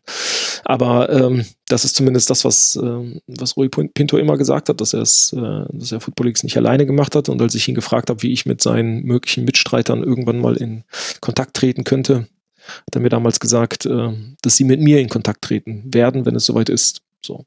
Ähm, schauen wir mal, ähm, ob da noch was, was kommt oder nicht kommt. Aber was zumindest äh, in den nächsten Monaten ähm, mit Football League sicherlich zu tun haben wird und auch dort eine große Rolle spielen wird, ist der Prozess mhm. um Rui Pinto. Und wenn es am Ende, also wenn der Richter die Anklage der Generalstaatsanwaltschaft äh, annimmt, dann wird es äh, sicherlich äh, relativ zeitnah äh, zu einem Prozess kommen, in dem es noch einmal äh, um die Aufarbeitung der letzten Jahre gehen, gehen wird. Davon ist jetzt auch nochmal dann abhängig, welche Vorwürfe tatsächlich zugelassen werden. Wenn man sich die Verhaftung und den Haftbefehl äh, anschaut, ist das schon eine äh, auf europäischer Ebene ziemlich skurrile ähm, und auch, äh, um ehrlich zu sein, mal gucken, ob wirklich rechtsstaatliche Vorgehensweise, Warum? die dort stattfindet. Der, der Haftbefehl selbst ähm, mit dem Rui Pinto äh, verhaftet wurde im Januar, beinhaltet ja nur Vorwürfe aus dem Jahr 2015. Ähm, also nur in Anführungsstrichen. Dort geht es ähm, um, äh, ich glaube, vier Fälle, vier oder fünf Fälle der äh, möglichen Cyberkriminalität und um eine ähm, um den Vorwurf der versuchten äh, Erpressung.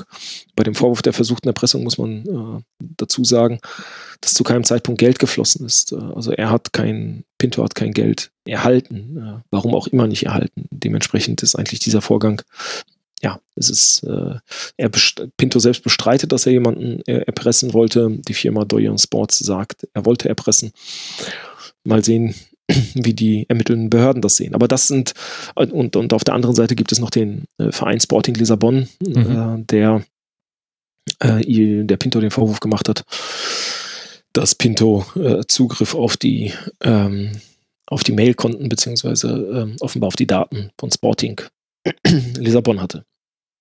Aber das sind die einzigen Vorwürfe aus dem Jahr 2015. Damit ist Pinto ähm, ausgeliefert worden nach nach Portugal ähm, und im Zuge der äh, Ermittlungen in Portugal ist, ähm, sind dann offenbar noch weitere äh, Fälle gefunden worden auf seinem Rechnern, die aber eigentlich nach dem äh, ja, nach den rechtsstaatlichen Vorgängen äh, in Europa hätten gar nicht gefunden werden dürfen, weil normalerweise darf sich äh, die ermittelnde Staatsanwaltschaft äh, bzw. Polizei dann nur mit den Vorwürfen beschäftigen, die in dem Haftbefehl äh, enthalten sind. Äh, die Portugiesen mhm. haben dann im Zuge dieses Haftbefehls irgendwann mal um die Erweiterung des Haftbefehls in Ungarn gebeten, ähm, um, um weitere, äh, möglicherweise weitere Straftaten ähm, aufzuklären und sind dort im Prinzip in die, auch in diese Grundthese dann auch reingelaufen, die äh, es schon bei der Verhaftung gab, dass sie äh, diesen Haftbefehl von 2015 nur aktiviert haben, um äh, ja, Zugriff auf äh, möglicherweise weitere äh, Straftaten von Pinto äh, mhm. zu erhalten. Ähm, das wird man jetzt sehen, ob es wirklich Straftaten sind und ähm, ich bin vor allem auch auf den auf die Beweisführung äh, sehr sehr gespannt. Also es ist ja das eine, äh, Daten auf dem eigenen äh, Rechner zu haben beziehungsweise Daten dort zu vorliegen zu haben.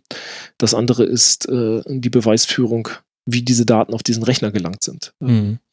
Und dazu habe ich auch in der, in der Anklage bislang noch wenig gesehen, weil in der Anklage gibt es zahlreiche äh, Städte, aus denen offenbar äh, ein Angriff auf ähm, bestimmte Datenbanken, äh, Vereine, Kanzleien, wie auch immer stattgefunden hat.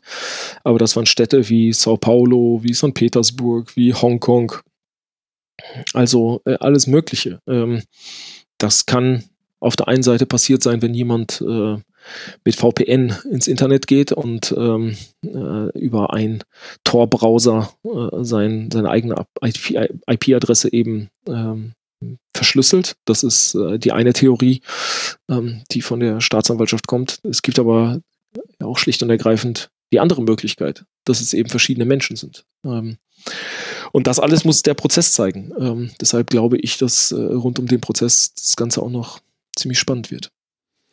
Jetzt sieht aber allein die Anklage sehr monströs aus. Also Anklagen sehen immer schlecht aus für den Beklagten. Das ist das, der Sinn einer Anklage. Aber wenn ich lese, dass äh, Rui Pinto vorgeworfen wird, 147 Verbrechen begangen zu haben, die Anklageschrift hat 195 Seiten. Ich gebe zu, ich habe sie nicht gelesen. Deswegen kann ich jetzt auch nicht da kontern, wenn du sagst, die Beweisführung ist, ist dünn zu beweisen, dass es tatsächlich Rui Pinto war, dann sieht es aber schon ja nach sehr deutlichen Vorwürfen aus. Und gleichzeitig war ja diese Frage, wie kommt John respektive Rui Pinto an die Daten, das hing von Tag 1 über Football Leagues. Und das habt ihr auch thematisiert, das haben wir auch hier im Rasenfunk schon häufig besprochen, das war aber vor allem für andere Medien, nachdem was, was wir ja auch diskutiert haben und was man auch so lesen konnte, mit einer der Hauptgründe, Kritik an dem Projekt zu üben. Und auch in Football Leagues 2 diskutiert ihr im Jahr 2018 nochmal drüber, wie ihr mit diesen Vorwürfen gegenüber Rui Pinto umgehen sollt. Findest du, ihr habt das ausreichend gekennzeichnet, dass der die Herkunft dieser Daten sehr unsicher ist und aus einer illegalen Machenschaft kommen könnte? Also ich glaube, mehr als äh, das, was wir dazu gemacht haben, kannst du doch gar nicht mehr machen. Also wir haben das in jedem Artikel, äh, haben wir sowohl die, also in jedem größeren Artikel, bei dem wir auch auf die Quelle hingewiesen haben, haben wir uns mit äh, den Vorwürfen äh, rund um Rui Pinto äh, beschäftigt. Ähm, zuletzt im November 2018 in dem Super League-Artikel ne, in dem wir ein ganzes Bein äh, drin haben, bei dem wir uns nur mit ähm, Rui Pinto beschäftigen und auch mit den damaligen Vorwürfen, die auch Sabado erhoben hat und die aus Portugal ja. kamen. Ähm, wir haben im Jahr 2016, also im Dezember 2016 mit der ersten Football Leagues Welle den kompletten ähm, ja, den kompletten Erpressungsversuch, wenn man ihn so nennen möchte, äh, des Artem Lubosov, äh, von dem wir jetzt wissen, dass es Rui Pinto ist, damals es aber noch nicht wussten, beschrieben ähm, und auch damals schon darauf hingewiesen, dass es die Möglichkeit gibt, dass das jemand von Football Leagues ist, e egal wer. Ähm, auch da bewegen wir uns ja im, in der Verdachtsberichterstattung und im presserechtlichen Bereich. Äh, wir können ja schlecht zu dem Zeitpunkt sagen, das, das ist John. So können wir nicht, weil er selbst bestreitet es, er selbst mhm. sagt, äh, oder er hat es nicht bestritten, sondern er hat sich dazu nicht eingelassen.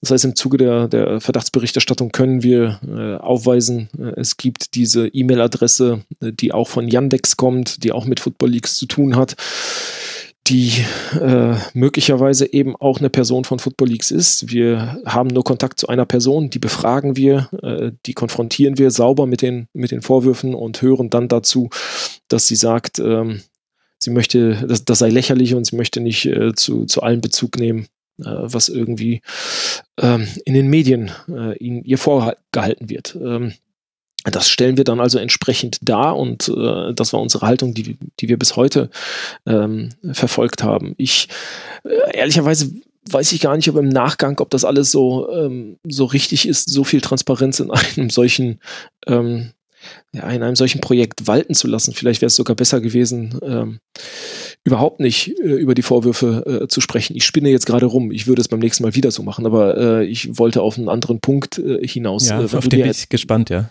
Ja, wenn du dir anguckst, wie die Offshore-Leaks, wie die, ähm, äh, wie die Par Paradise Papers, wie die Panama Papers, wie die Bahama, Bahama Leaks ähm, abgelaufen sind. das sind alles sehr große, gesellschaftlich extrem wichtige Enthüllungen, die ähm, etwas verändert haben, die sowohl äh, etwas im steuerrechtlichen Sinne verändert ha haben, als auch eben gezeigt haben, wie immens ähm, anfällig ähm, Europa in der, in der Steuerpolitik ist. Ähm, und trotzdem schwebt ja auch über diesen äh, großen Enthüllungen durchweg der Vorwurf, ähm, dass diese Kanzleien äh, von außen gehackt wurden. Ähm, also sowohl Mossack Fonseca als auch äh, Appleby haben beide gesagt, sie seien äh, gehackt worden. Ähm, das ist äh, da, da ist vielleicht dann, keine Ahnung, die, die Kollegen von SZ haben äh, einen etwas anderen Weg als wir gewählt, auch weil sie eben keinen, äh, zumindest sagen sie, dass sie keinen, keinen direkten Kontakt zu, zu ihrer Quelle gehabt haben. Mhm und dementsprechend den Weg etwas anders gewählt haben. Wir haben hier von vornherein gesagt, dadurch, dass wir ähm, mit Pinto zu tun haben, müssen wir bestimmte Leitplanken für uns äh, feststellen, um zu erklären, bis wohin kann man schützen ähm, und ab wo muss man als, als Journalist dann sagen, das Projekt ist zu Ende oder möglicherweise können wir mit diesem Projekt nicht, nicht, weiter, äh, nicht weiter umgehen. Wir haben für uns ja äh, dann auch irgendwann mal definiert, was sind eigentlich die Vorwürfe gegen ihn und ähm, wie hoch ist äh, der, die gesellschaftliche Relevanz dessen, was er enthüllt hat äh, oder was er, was er dargestellt mhm. hat. Ähm, das führt dann unweigerlich auch zu den, zu den ganz großen Fragen der Digitalisierung, und zwar der Frage, wer ist eigentlich ein Whistleblower? Wer darf als Whistleblower bezeichnet werden? Ähm, werden wir haben den, ähm, den alten Begriff des Whistleblowers, also jemand, der aus einem Unternehmen kommt und in einem Unternehmen Dokumente gefunden hat, äh, die er dann der Öffentlichkeit äh, aufzeigen muss. Aber ist das die, ist das wirklich die letztgültige Beschreibung eines Whistleblowers oder kann ein Whistleblower auch möglicherweise von außen kommen und äh, Dokumente erhalten, die einen so hohen gesellschaftlichen Wert haben, ähm, dass man sie äh, ja, der Öffentlichkeit zukommen lassen muss ähm, und trotzdem für sich in Anspruch nehmen kann, dass man den, den Schutz ähm, des, des Whistleblowers äh, genießt. Und ähm, für uns ist es definitorisch so, dass Rui Pinto ein erhebliches ähm, Maß an an persönlichen Risiken auf sich genommen hat, ähm, um der Welt zu zeigen, äh, wie problematisch diese Fußballbranche tatsächlich ist und wie ähm, durchzogen sie von ja, fragwürdigen kriminellen mhm. ähm, Finanzflüssen, Machenschaften äh, ist. Ähm, dementsprechend trifft für uns die Bezeichnung, ähm, dass äh, Rui Pinto ein Whistleblower ist, ähm, ziemlich genau zu, äh, mhm. wenn, wenn, man sich äh, den. Es gibt einen Parallelfall, der so ein bisschen zumindest darauf angelegt werden kann. Äh, es ist Antoine Deltour, der die Lachs-Leaks damals an die Öffentlichkeit gebracht hat. Deltour ist in einem äh, bei einem regionalen Gericht als äh, Krimineller verurteilt worden. Mhm. Ähm, weil er Daten aus einem Computer eines Unternehmens entwendet hat, ähm, ist dann aber von dem äh, Europäischen Gerichtshof als Whistleblower klassifiziert worden, weil die ähm, als erster seiner Art in der Form. Genau. Mhm. Genau, so und ähm, aber jenseits von diesen mhm. von diesen Interpretationsfragen, die sicherlich in der in der Zukunft uns noch weiter beschäftigen werden und die auch das ist auch eine Diskussion, die wichtig ist äh, geführt zu werden. Auch der äh, staatliche Umgang mit Whistleblowern im Unterschied zum Beispiel von Frankreich zu Deutschland und so weiter. Das sind Diskussionen, die sollen geführt werden und die sollen auch nicht nur anhand von Rui Pinto geführt werden. Aber wenn wir uns jetzt allein mal den Datensatz angucken, den ihr habt oder die Datensätze, die ihr bekommen habt, Gibt es denn auch, wenn da persönliche Nachrichten zum Beispiel mit dabei sind, da erinnere ich mich, dass im Football League 1 äh, zum Beispiel aus direkten Chats von zwei Personen zitiert wurden, kann es denn dafür überhaupt einen legalen Weg gegeben haben, diese Daten zu sammeln? Spricht nicht alles dafür? Naja, die Frage ist, war, warum wir ähm, also inwiefern wir das bewerten sollten. Ähm, was bedeutet eine illegale Datenbeschaffung oder nicht? Für uns als äh, Journalisten ist das Presserecht maßgeblich. Und das Presserecht sagt, dass wir auch mit mutmaßlich illegal erworbenen Daten arbeiten können, solange wir eine Person nicht dazu anstiften oder ähm, dazu äh, anleiten. Mhm. Ähm, Und das habt ihr auch nicht getan. Also es ist kein, kein Nein, selbstverständlich okay. zu keinem Zeitpunkt. Äh, das also die die Trennlinie zwischen Rui Pinto und mir, was das angeht, war äh, war brutal und ist auch äh, also es ist auch bis heute. Ähm, ich, äh, so möglicherweise ich, also ich benutze immer diesen Satz, dass ich sage, ähm, dann hätte ich ihn sicherlich irgendwann mal gefragt, ob er mir was zu Uli Hoeneß oder sonst was äh, besorgen kann. Ja, weil das nutzt ja keine Mails. Da scheitert dann auch Rui Pinto. so, so, ja. Ähm, aber, aber Rui ich, Pinto war das definitiv bewusst, denn in Football Leagues 1, äh, noch bevor ihr euch, glaube ich, zum ersten Mal trefft, schreibt er zum Beispiel, ich habe ein kleines äh, Geschenk für dich und dann geht es um deutsche Spieler äh, in Dokumenten, die angehängt sind. Und es fällt ja auch auf, dass sich der Fokus der Leagues von Portugal über Spanien zur Premier League und immer mehr auch in einen Bereich, der dann auf einmal auch den DFB beeinflusst, der die DFL beeinflusst und eben deutsche Vereine trifft. Also von außen betrachtet sieht das schon so aus, als hätte es da eine Interessenserweiterung gegeben, von seiner Seite zumindest. Den DFB und die DFL? Naja, wenn wir über Super League äh, sprechen, dann, dann sind wir ja in der DFL respektive und in der DFB-Geschichte rund um die Uhren, das war doch auch aus Football Leagues Beständen, oder nicht? Nee. Okay, also gut, da, dann streichen wir den DFB. Ja, äh, auch die DFL kannst du streichen, weil ähm, die Sachen, die wir zur Super League hatten, äh, hatten keinen, äh, also kamen. Nur von den Vereinen. Ja, also ich, ich kann mir nicht vorstellen, dass es dort irgendeinen Link zu einer, zu einer deutschen Gruppierung äh, äh gab. Ähm, ähm, diese Sachen können auf, oder ich vermute zumindest grob, dass diese Sachen einen anderen Ursprung hatten. Ähm, ich kann es aber, kann's aber nicht, äh, nicht nachhalten oder belegen, aber du kannst ja sehen, wie viele Mannschaften äh, involviert waren in die mhm. Gespräche der, der Super League. Also da ist keineswegs eine, eine Zuordnung auf, auf eine Örtlichkeit oder einen Verein oder eine Person äh, gegeben.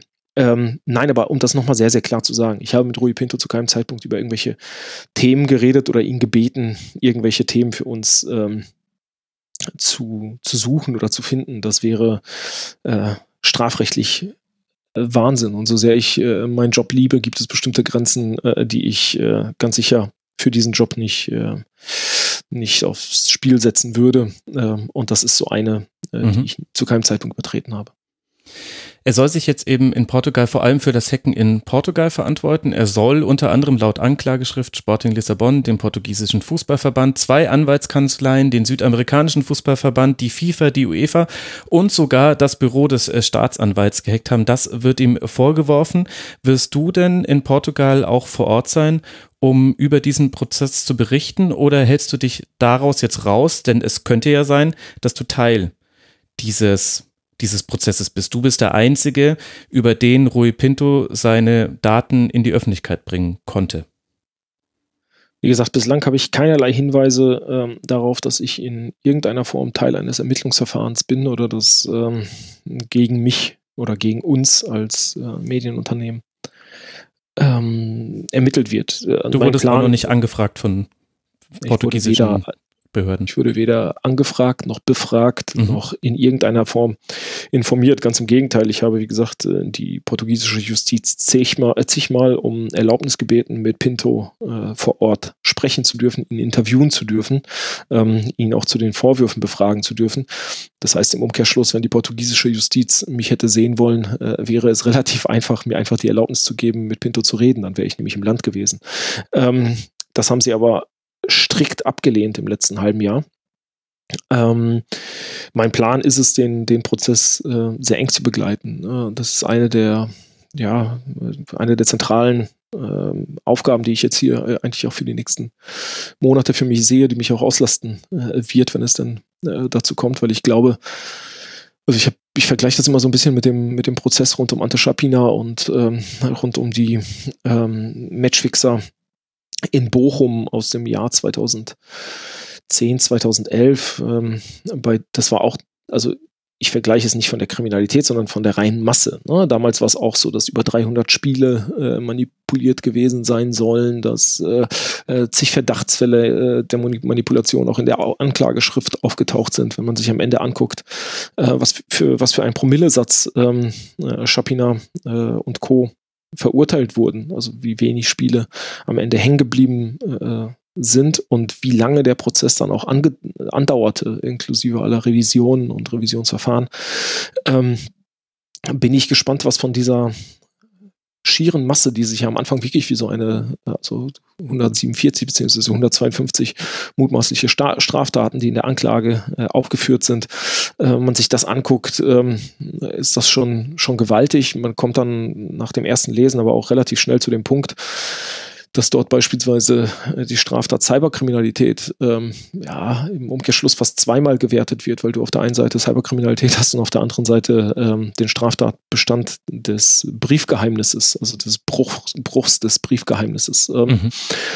die sich äh, aufdröseln. Ähm, aber dort die gleiche, die gleiche Wertigkeit haben. Also ich glaube, ähm, der Hauptangriffspunkt äh, ist nach wie vor ähm, die versuchte Erpressung. Ähm, wenn die versuchte Erpressung äh, so ähm, nicht gehalten werden kann, dann bin ich äh, gespannt, wie es sich verhält mit den, mit den anderen Vorwürfen, weil bei den anderen Vorwürfen, du brauchst ja eine, eigentlich brauchst du ja eine, ähm, Belegkette oder eine Indizienkette. Das heißt, du brauchst ein, du, du, musst nachweisen können, welches WLAN benutzt wurde, du musst nachweisen können, welcher Computer benutzt wurde, du musst nachweisen können, von, von wo nach wo ähm, die, äh, der Einbruch stattgefunden hat. Also ja. jetzt aus der reinen Logik all der anderen Hacking-Fälle, die wir in den letzten Jahren irgendwie hier gesehen haben, ohne zu sagen, dass Rui Pinto ähm, äh, ebenfalls gehackt hat.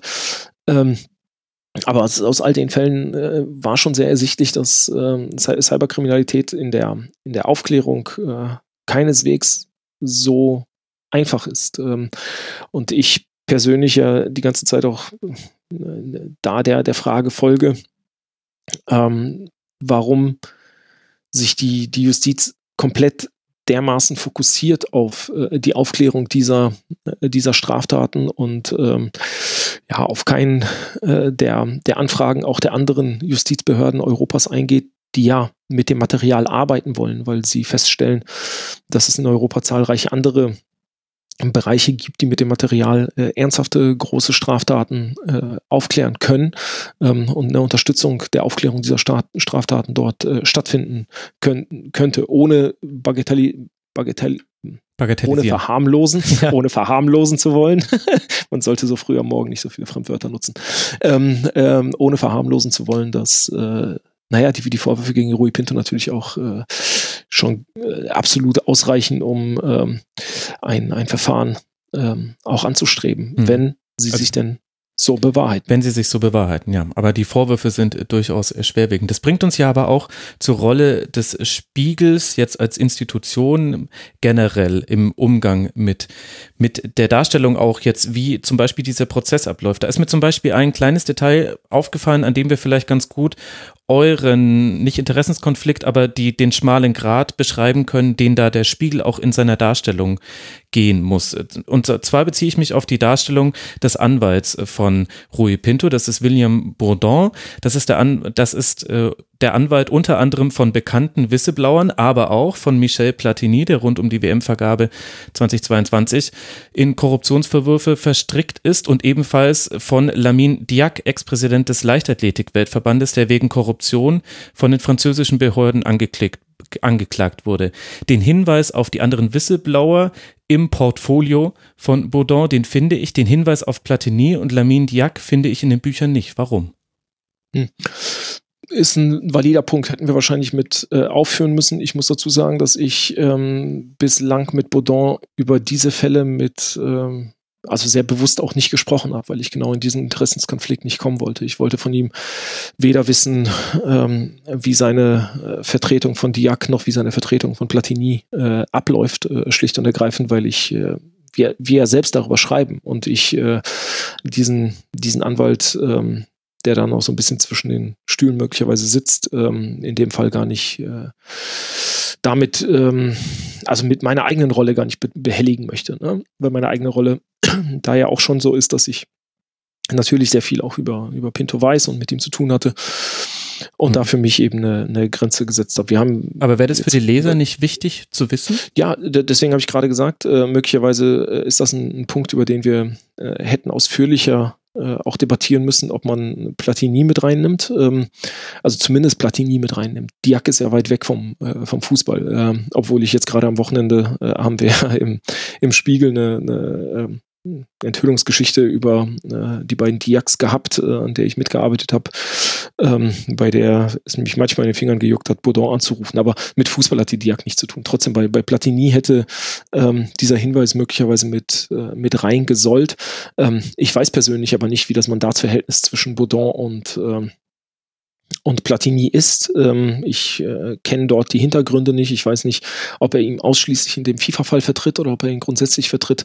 Ähm, das ist, das ist etwas, was ich, ähm, ja, womit ich, womit ich mich einfach zu wenig äh, beschäftigt habe, weil auch Platini für uns ja nicht die allergrößte Rolle in den, in den Football Leagues gespielt hat. Ähm, und trotzdem ist es ein Punkt. Ähm, ich glaube, das sollten wir in Zukunft aufnehmen, dass wir ähm, Platini da möglicherweise mit reinschreiben. Aber manchmal ist es halt auch eine, eine Darstellungssache. Ne? Ähm, für, für, für die Erklärung, dass Platini ähm, äh, auch mit äh, von, von Baudon vertreten wird, müsstest du ja sofort auch einen relativ großen ähm, ja, einen Erkläransatz wählen, um äh, in dem Zuge zu erläutern, was Platini eigentlich vorgeworfen wird und, und äh, was er ja äh, ist jetzt, ist jetzt eine stilistische Frage, aber es ist auf jeden Fall ja, eine, genau. eine, eine weiterführende ja. Informationen, die, die. Also ich, ich weiß, dass wir da, dass wir damals drüber, dass wir einmal drüber diskutiert haben, aber alle irgendwie der, auch der Meinung waren, dass Platini eine so untergeordnete Rolle in den Football Leagues bislang gespielt hat,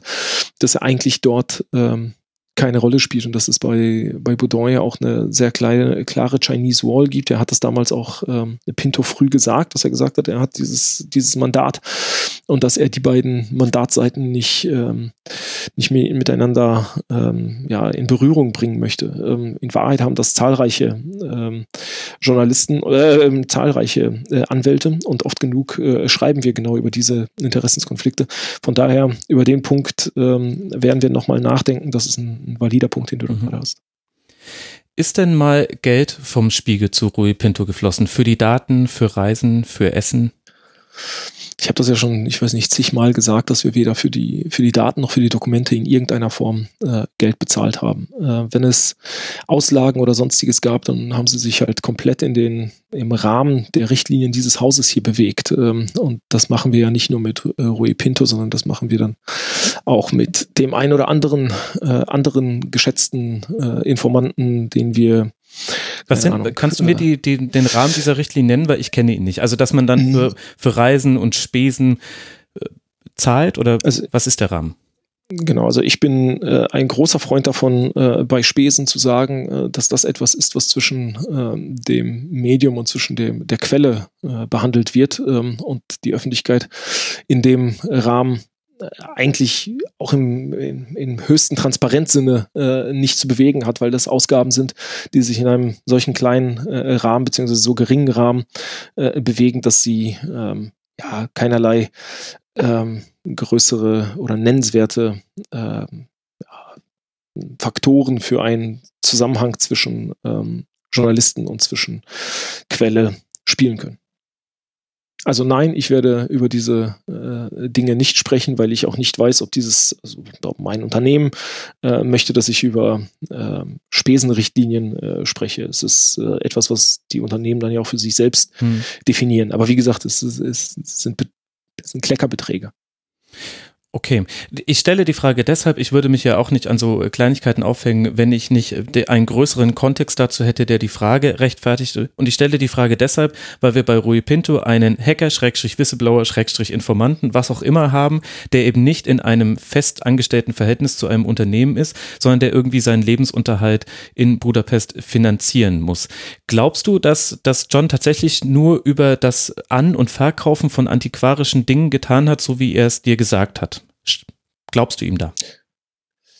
Ich, ich bin ein Faktenmensch. Ähm, wir sind bei, bei Glauben geraten wir an äh, schwierige, schwierige Punkte. Äh, mhm. Ich glaube grundsätzlich vieles nicht. Vieles von, was mir Informanten erzählen, vieles, was ich äh, lese, glaube ich zunächst einmal nicht. Und dann versuche ich mich an, an Inhalten äh, abzuarbeiten. Und ähm, ich kann nur sagen, ich kenne die Lebensräumlichkeiten von Rui Pinto oder ich kannte sie. Ähm, ich weiß, wie seine Lebensführung ausgesehen hat. Ähm, und nichts von dem, was ich dort in den letzten äh, ja, dreieinhalb Jahren gesehen habe, hat darauf hingedeutet, dass das ein wohlhabender Mensch ist. Genau das Gegenteil ist der Fall. Der hat in echten, in echten Bruchbuden gehaust und gelebt.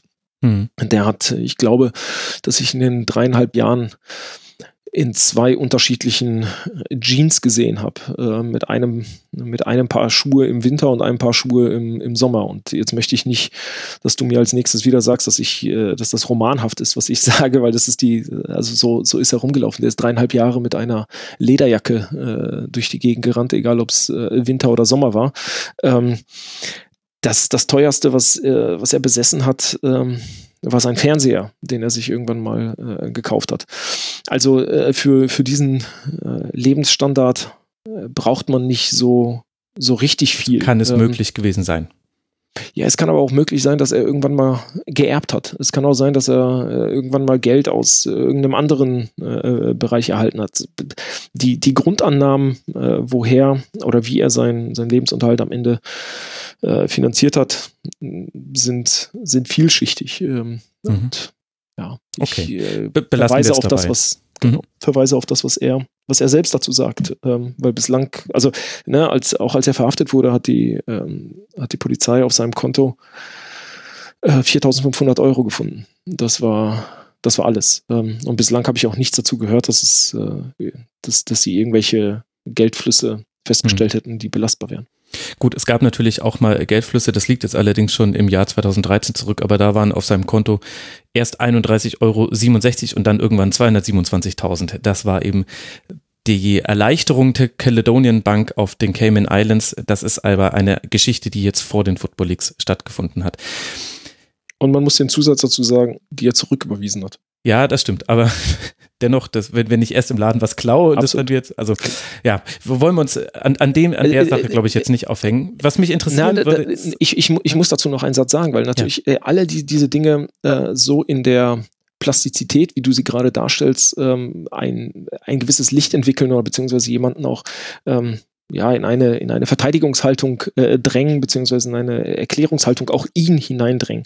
Ähm, aber dann sind doch sich, auch nur die Fakten, ja, wo du sagst, nein, du bist, äh, oder? Oder zu, ist das jetzt den, ungerecht, dass den, ich das zitiere? Nein, nein, nein, nein, nein, gar nicht. Äh, ich will es nur erklären, weil zu okay. den Fakten gehört natürlich auch noch eine zweite Seite. Wenn jemand tatsächlich in einer Bank einbricht und äh, etwas geklaut haben soll und äh, äh, das ein rein illegaler Vorgang wie auch immer geartet ist, ähm, dann bekommt man dafür in der Regel ja ein, ein Strafverfahren. Man bekommt ein, eine gerichtliche Auseinandersetzung und äh, wird verknackt.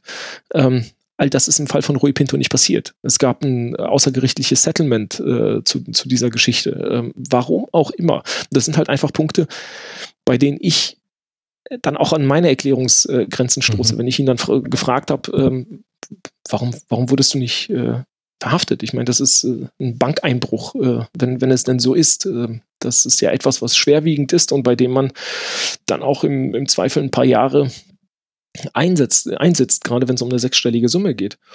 Ähm, dann wollte er mir das oftmals nicht beantworten, sondern hat dann gesagt, ich habe eine Verschwiegenheitserklärung, ich kann äh, dazu nichts sagen. Ähm, so, da, da kann, kann man sich dann äh, tausend Sachen drunter, äh, drunter vorstellen und ausmalen. Ähm, aber am Ende ist es eben dann doch nicht so einfach zu sagen, äh, dass er äh, ja, eine, rein kriminelle Handlung gemacht hat, weil möglicherweise gibt es dazu auch noch andere Erklärungen. Möglicherweise gibt es dazu noch eine zweite Ebene, die ich, ähm, die ich bislang zumindest nicht, nicht verstanden habe. Ähm, ich möchte da zumindest also noch den, den abschließenden Satz machen, dass die Football Leagues, das ist ja ein Projekt, bei dem du nicht nach einem nach einem Handbuch agierst. Ne? Das hätte ich mir oft gewünscht, dass wir in den letzten dreieinhalb Jahren dieses Projekt äh, irgendwo ein Handbuch gehabt hätten des ähm, investigativen Leak-Journalismus, äh, das uns äh, die, das uns klar definiert, was richtig, was falsch ist, äh, ohne dass wir all unsere äh, eigenen äh, Fehler machen oder all unsere eigenen Erfahrungen machen und sie immer wieder äh, neu justieren und, und äh, darstellen, sei es jetzt von der Inhalts- oder von der Darstellungsseite oder vom Umgang mit, äh, mit einer Quelle. Das ist, ähm,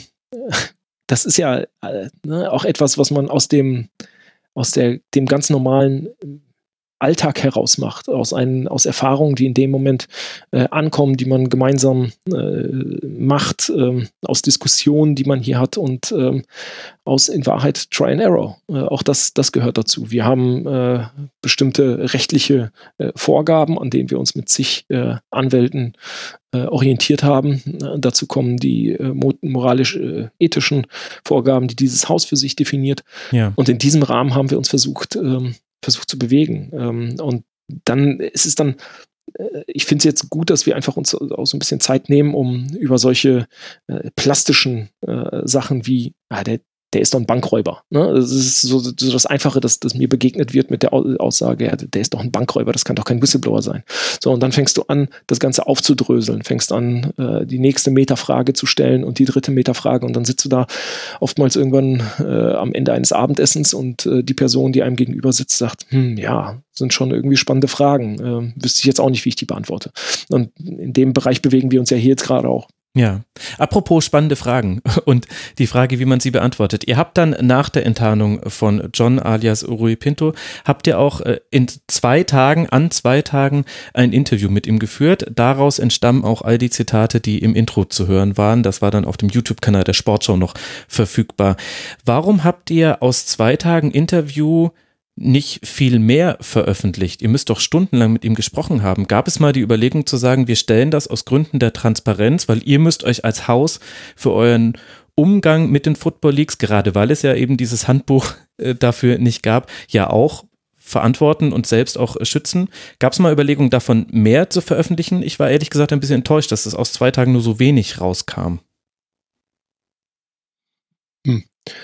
Also äh, grundsätzlich ist ja die Aufgabe eines Journalisten, äh, das Wesentliche äh, darzustellen und nicht ähm, im Unwesentlichen zu versinken. Ähm, wir hatten das Gefühl, dass wir aus dem Zusammenspiel der TV-Aufnahmen der, der ARD bzw. des NDR mhm. und unserem eigenen ähm, gedruckten Interview, was damals, glaube ich, fünf oder sechs Seiten lang war, äh, genug an Informationsmaterial dem Leser geliefert haben, äh, das noch im Rahmen des Konsumierbaren gewesen ist. ja gut, du sprichst hier mit einem Podcaster, vielleicht habe ich da andere Maßstäbe. Aber, aber ja, verstehst du so ein bisschen, aus welcher Richtung meine Frage kommt? Ich hatte das Gefühl, das wäre jetzt mal ein Zeitpunkt gewesen, der erste öffentliche Eindruck von Rui Pinto und für jeden, den es interessiert, man muss das ja, also dass du jetzt nicht zwei Stunden Interview um 20.15 Uhr in der ARD sendest, das ist ja völlig klar, aber für jeden, den es interessiert, hätte man ja noch mehr verfügbar machen können zum Beispiel. Ach ja, ich, äh, sind ja dann auch alles Kapazitätsfragen. Ne? Also ich habe, wir haben ja vorhin über die Länge des Buchs gesprochen. Äh, es gibt Leute, die mich jetzt anschreiben und, und sagen, ihnen hätten 120 äh, Seiten des Buchs gereicht. Andere melden sich und sagen, bitte macht sofort jetzt ein, ein drittes Buch. Wir wollen weiterlesen. Ähm, und das, das Ganze reicht noch nicht aus. Die Spannbreite also die Spannbreite aller Menschen wirst du mit Journalismus niemals bedienen können. Und äh, zu sagen, dass man eine, eine ungeschnittene Fassung eines Interviews mit einem Whistleblower äh, online stellt als ähm, ja, Submittel und, und sagt, äh, hier kann jeder noch, noch weiter äh, sich das angucken, ist in der Tat äh, vielleicht eine Überlegung, die man machen kann, wenn man hier mit einer, keine Ahnung, 20-köpfigen Mannschaft oder sonst was äh, dran sitzt, äh, die das Ganze ja dann äh, auch nochmal bearbeiten, aufarbeiten. Ähm, die Kapazitäten, also personelle Kapazitäten haben wir hier äh, im Moment nicht. Wir haben damals, äh, ich erinnere mich wirklich noch sehr, sehr lebhaft an diese Phase, wie wir gekämpft haben, dieses Interview äh, mit allen EIC-Partnern äh, zu koordinieren und den Zeitpunkt zu koordinieren, die Autorisierung äh, durchzubekommen und das und das zu veröffentlichen. Da ist manchmal dann auch die, also vielleicht auch jetzt jetzt deine äh, Anspruchshaltung an uns ähm, nur begrenzt zu erfüllen, weil wir, äh, wie gesagt, mhm. dann jetzt auch nicht, wir sind kein reines Football Leagues Unternehmen, sondern äh, es gibt da halt auch schon viele andere Sachen, die man noch drumherum machen muss. Und wie gesagt, ich kann nicht äh, zehn Leuten sagen, bitte mach das auch noch. Dann ist ja noch etwas passiert, was ich vorhin schon mal angerissen habe, nämlich die Aufdeckung der Fälschungen von Klaas Relotius. Hat dieses Ereignis, was im Dezember letzten Jahres äh, stattgefunden hat, und jetzt ist gerade ein Buch dazu erschienen von Juan Moreno, Tausend Zeilen Lügen, hat das deine Art und Weise verändert, wie du mit deiner eigenen Berichterstattung umgegangen bist? Ja, im Endeffekt äh, hat das ja schon vor vor Class äh, schon längst stattgefunden, dass wir uns insbesondere, wenn es um äh, solche Geschichten, wie es die Football Leagues jetzt äh, aktuell sind, dass wir äh, da nie alleine arbeiten, ne? dass wir immer im Team arbeiten, dass wir uns gegenseitig äh, versuchen auch zu, äh, zu kontrollieren. Wir haben bei Football Leagues ja nicht nur ein äh, reines Foot Football Leagues Spiegelteam, das damit arbeitet, sondern auf der anderen Seite auch 100 weitere, mittlerweile sind es ja fast 100 äh, Journalisten, die im europäischen Ausland ähm, damit zu tun haben. 80 waren es für die, für die Football Leagues 2, die jede einzelne unserer ähm, Enthüllungen nochmal äh, viermal drehen und äh, und sich angucken, die äh, Fragen an Rui Pinto übermittelt haben, äh, die über das hinausgingen, was ich mit Pinto äh, äh besprochen habe, die immer wieder auch so ein ja, äh, klare äh, Sparringspartner und vor allem Kontrollinstanzen für unsere eigene äh, Arbeit sind und waren. Ähm, wir haben hier zumindest bei, bei unserem Team die klare, die klare Haltung, dass wir große Investigativgeschichten äh, nicht mehr oder nicht alleine machen, nicht nicht mehr, sondern nicht alleine machen. Das gilt aber für die ganzen letzten Jahre, ähm, weil wir uns einfach dann auch gegenseitig ähm, versuchen zu, ja, zu helfen und zu, zu unterstützen, ähm, damit man nicht irgendwo einen blinden Fleck hat und äh, damit hier nicht irgendwas, irgendwas durchrutscht. Das sind jetzt aber die völlig normalen Kontrollinstanzen, die wir haben. Äh, das geht ja deutlich über das hinaus, ähm, was dort als, als Vorwurf über Klaas ähm, schwebt oder was, was dort als Vorwurf ja. geäußert wurde. Wobei es ähm, natürlich damals die Kontrollinstanzen auch gab und man im Nachhinein sagen muss, die haben in großen Teilen ihre Arbeit als kontrollierende Instanz nicht wirklich erfüllt. Aber das ist was völlig anderes als die Art, die wir äh, zum Arbeiten äh, mhm. verwenden. Ähm, Klaas war zu 99 Prozent alleine unterwegs. Also viele seiner Geschichten äh, hat er, also seiner großen Reportagen hat er ganz alleine gemacht, äh, mhm. oftmals ja auch ohne, ohne einen Fotografen, ähm, mit einem Dokumentar, der angebunden war, ähm, offenbar an das, an das Ressort. Aber ich persönlich äh, möchte für mich gar nicht so sehr in Anspruch nehmen, weiter über, über Glas zu reden. Dafür ist jetzt, äh, also da ist Huan der, der Experte, mhm. der, der darüber geschrieben hat. Ähm, das Haus hat ein einen großen, ich glaube auch in vielerlei Hinsicht schonungslosen äh, Report hingelegt ähm, und sich mit, mit der Frage beschäftigt, wie uns das passieren konnte. Ich kann hier für mich, für das, äh, für unseren Investigativsektor äh, sprechen und dort ähm, kann ich halt einfach nur sagen, dass wir äh, deutlich intensiver auf die äh, Beleglagen hinweisen, die Beleglagen auch drehen ähm, und versuchen, ähm, da auch selbstkritisch mit umzugehen, wenn wir, ähm, wenn uns etwas misslingt. Das war ja in den letzten Tagen auch nachzulesen. Ich bin von einer eigenen Geschichte eingeholt mhm. worden äh, aus dem Jahr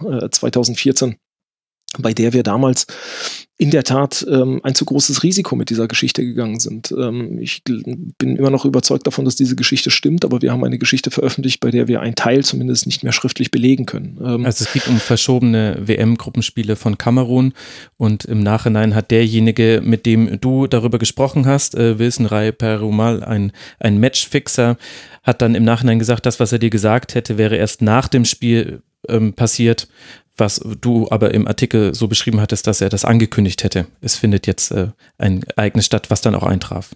Darum geht's. Genau. Genau. Ähm, das, ich finde das halt ähm, Wahnsinn, dass wir mittlerweile ja dann äh, auch alles irgendwie vermengen mit, mit Relotius und äh, ich habe mich dann auf einmal jetzt auch in. Naja, dieser Artikel wurde auch von der Relotius-Kommission überprüft, also deswegen gibt's da ja. schon eine eine Verbindung. aber, die, aber die Relotius-Kommission prüft ja hier zig Artikel von unterschiedlichen äh, Personen. Die Relotius-Kommission, äh, das ist vielleicht eine, eine Namensfrage, dass man ähm, die Relotius-Kommission als Relotius-Kommission nennt. Man könnte sie auch Spiegelkommission oder sonst was nennen. Ähm, die Personen sind ja nicht äh, eingeschossen auf, äh, auf Relotius. Sie haben nur mit Relotius begonnen. Aber äh, es geht ja hier, wir diskutieren unsere eigenen Standards. Wir diskutieren darüber, tagtäglich auch mit dieser äh, Kommission, ähm, wie wir äh, Dinge besser machen können, beziehungsweise wie wir mit Dingen besser umgehen können, ähm, wo wir vielleicht auch unsere eigenen äh, Sinne schärfen können. Äh, bei dem Artikel, den, den, äh, über den wir gerade sprechen aus dem Jahr 2014, ist es ja so, dass ich eine eidesstattliche Versicherung eines Kollegen habe, der meine Darstellung damals gesehen hat. Ähm, ich habe einen äh, Wettüberwacher, mit dem ich kurz nach dem Spiel gesprochen habe und ihm erzählt habe, wie meine Informationslage ähm, rund um, um äh, Perumal ausgesehen hat, beziehungsweise rund um diesen, um diesen Chat.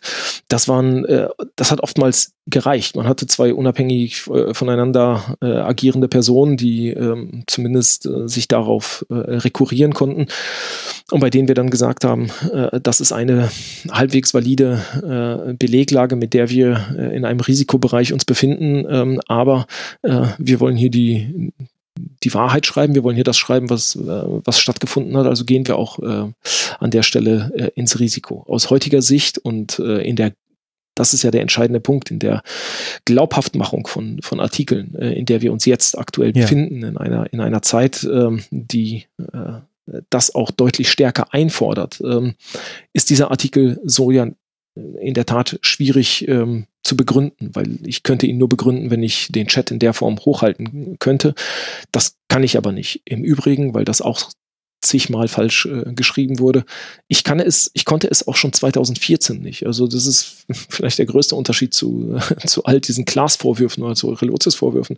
Ich habe alle Instanzen hier in diesem Haus mit meine Beleglage vorgelegt und habe gesagt, das ist noch das, was ich habe, das ist das, ähm, was für die Beleglage spricht. So also bevor der Artikel veröffentlicht wurde, meintest du? Bevor der Artikel mhm. veröffentlicht wurde. Ich war damals in Brasilien ähm, und auf der. Aber weißt du, das ist ja für Außenstehende fast noch das Erschreckendere, dass dann dennoch ja. dieser Artikel online ging oder im Heft gedruckt wurde, Entschuldigung, auf dessen Grundlage ja dann auch die FIFA-Ermittlungen eingeleitet hat. Und das ist ja ein, ein schwerer Vorwurf, dass ein WM-Spiel verschoben wird von einer Mannschaft, weil da mehrere Spieler sogenannte, Zitat, faule Äpfel wären. Das war der Titel dieser Geschichte. Das ist ja fast nur frappierender, dass man das damals schon wusste, dass, dass die Beleglage aus eurer Sicht schwierig ist und trotzdem dieser Artikel erst veröffentlicht wurde und dann im Nachhinein, auch obwohl er sehr früh dann schon in Kritik geraten ist, hat es jetzt fünf Jahre gedauert, bis der Spiegel sich dazu nochmal geäußert hat und das gerade gerückt hat. Das finde ich ehrlich gesagt schwerwiegender, als wenn dir die Belege danach irgendwie abhanden gekommen wären.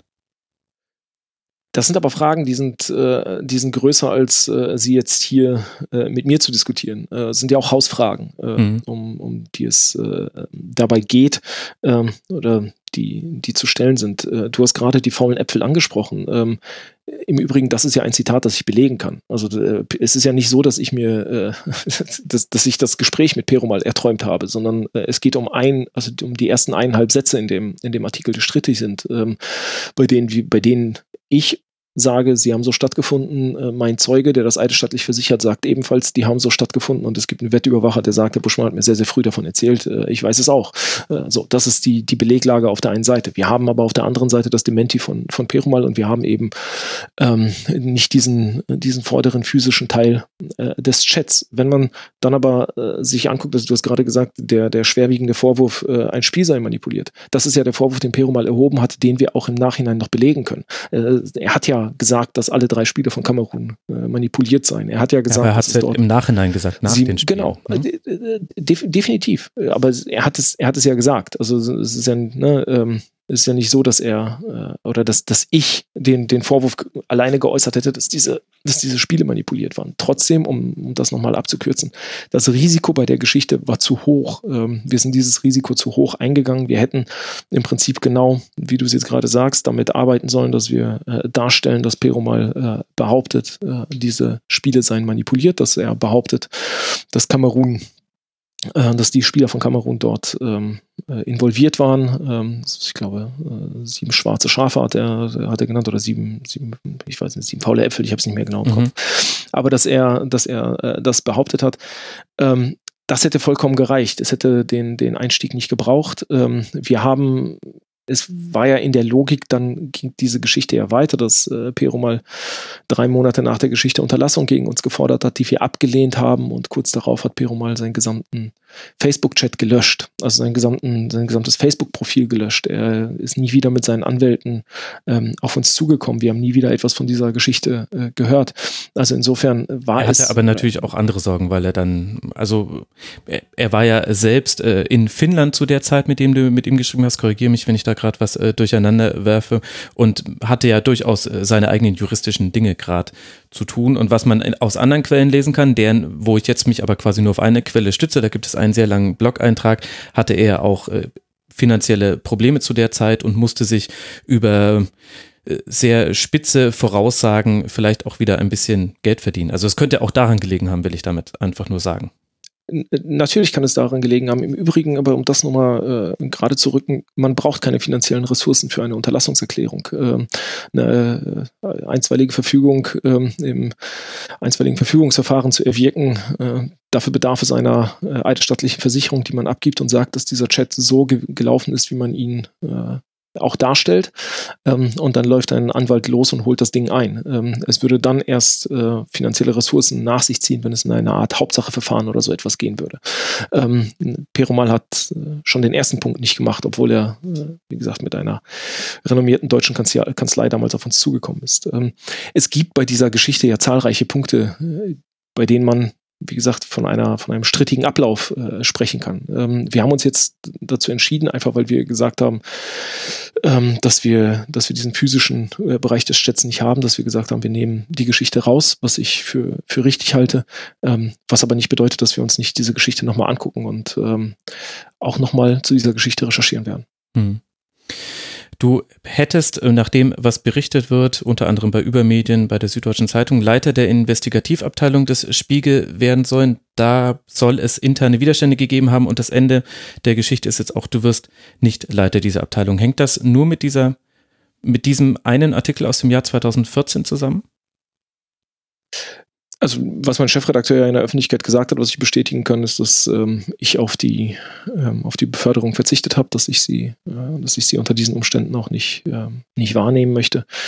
Ähm, mir ist nicht bekannt, dass äh, irgendjemand äh, hier Widerstände gegen mich äh, geäußert hätte, äh, aus die in irgendeiner Form mit diesem mit meiner Arbeitsweise zu tun äh, gehabt hätten. Ähm, dass dieser Artikel hier auch im Haus äh, strittig war und hier ähm, besprochen wurde, ähm, das hat mehrere Gründe, dass äh, im, im Zuge einer ähm, ja, das, sind, das im Zuge einer solchen äh, Beförderungsfrage ein fünf Jahre alter, alter Artikel dann nochmal ähm, herangezogen wird. Ähm, ja, äh, hat eine Koinzidenz, äh, über die man, über die man wie auch immer geartet nachdenken kann. Ähm, aber ich, es ist für mich auch, um ehrlich zu sein, unerheblich, ähm, weil ich ähm, an, an der Stelle dann auch für mich sage, dass das Reporterleben ein sehr, sehr tolles Leben ist und ich äh, mich weiterhin auf dieses Reporterleben freue ähm, und äh, glaube, dass ich mit dem Pinto-Prozess mehr als genug äh, zu tun haben werde. Hm. Ähm, und dementsprechend ist diese, ist dieser Weg, den wir, den wir hier jetzt eingeschlagen sind, äh, glaube ich, äh, glaube ich, der richtige.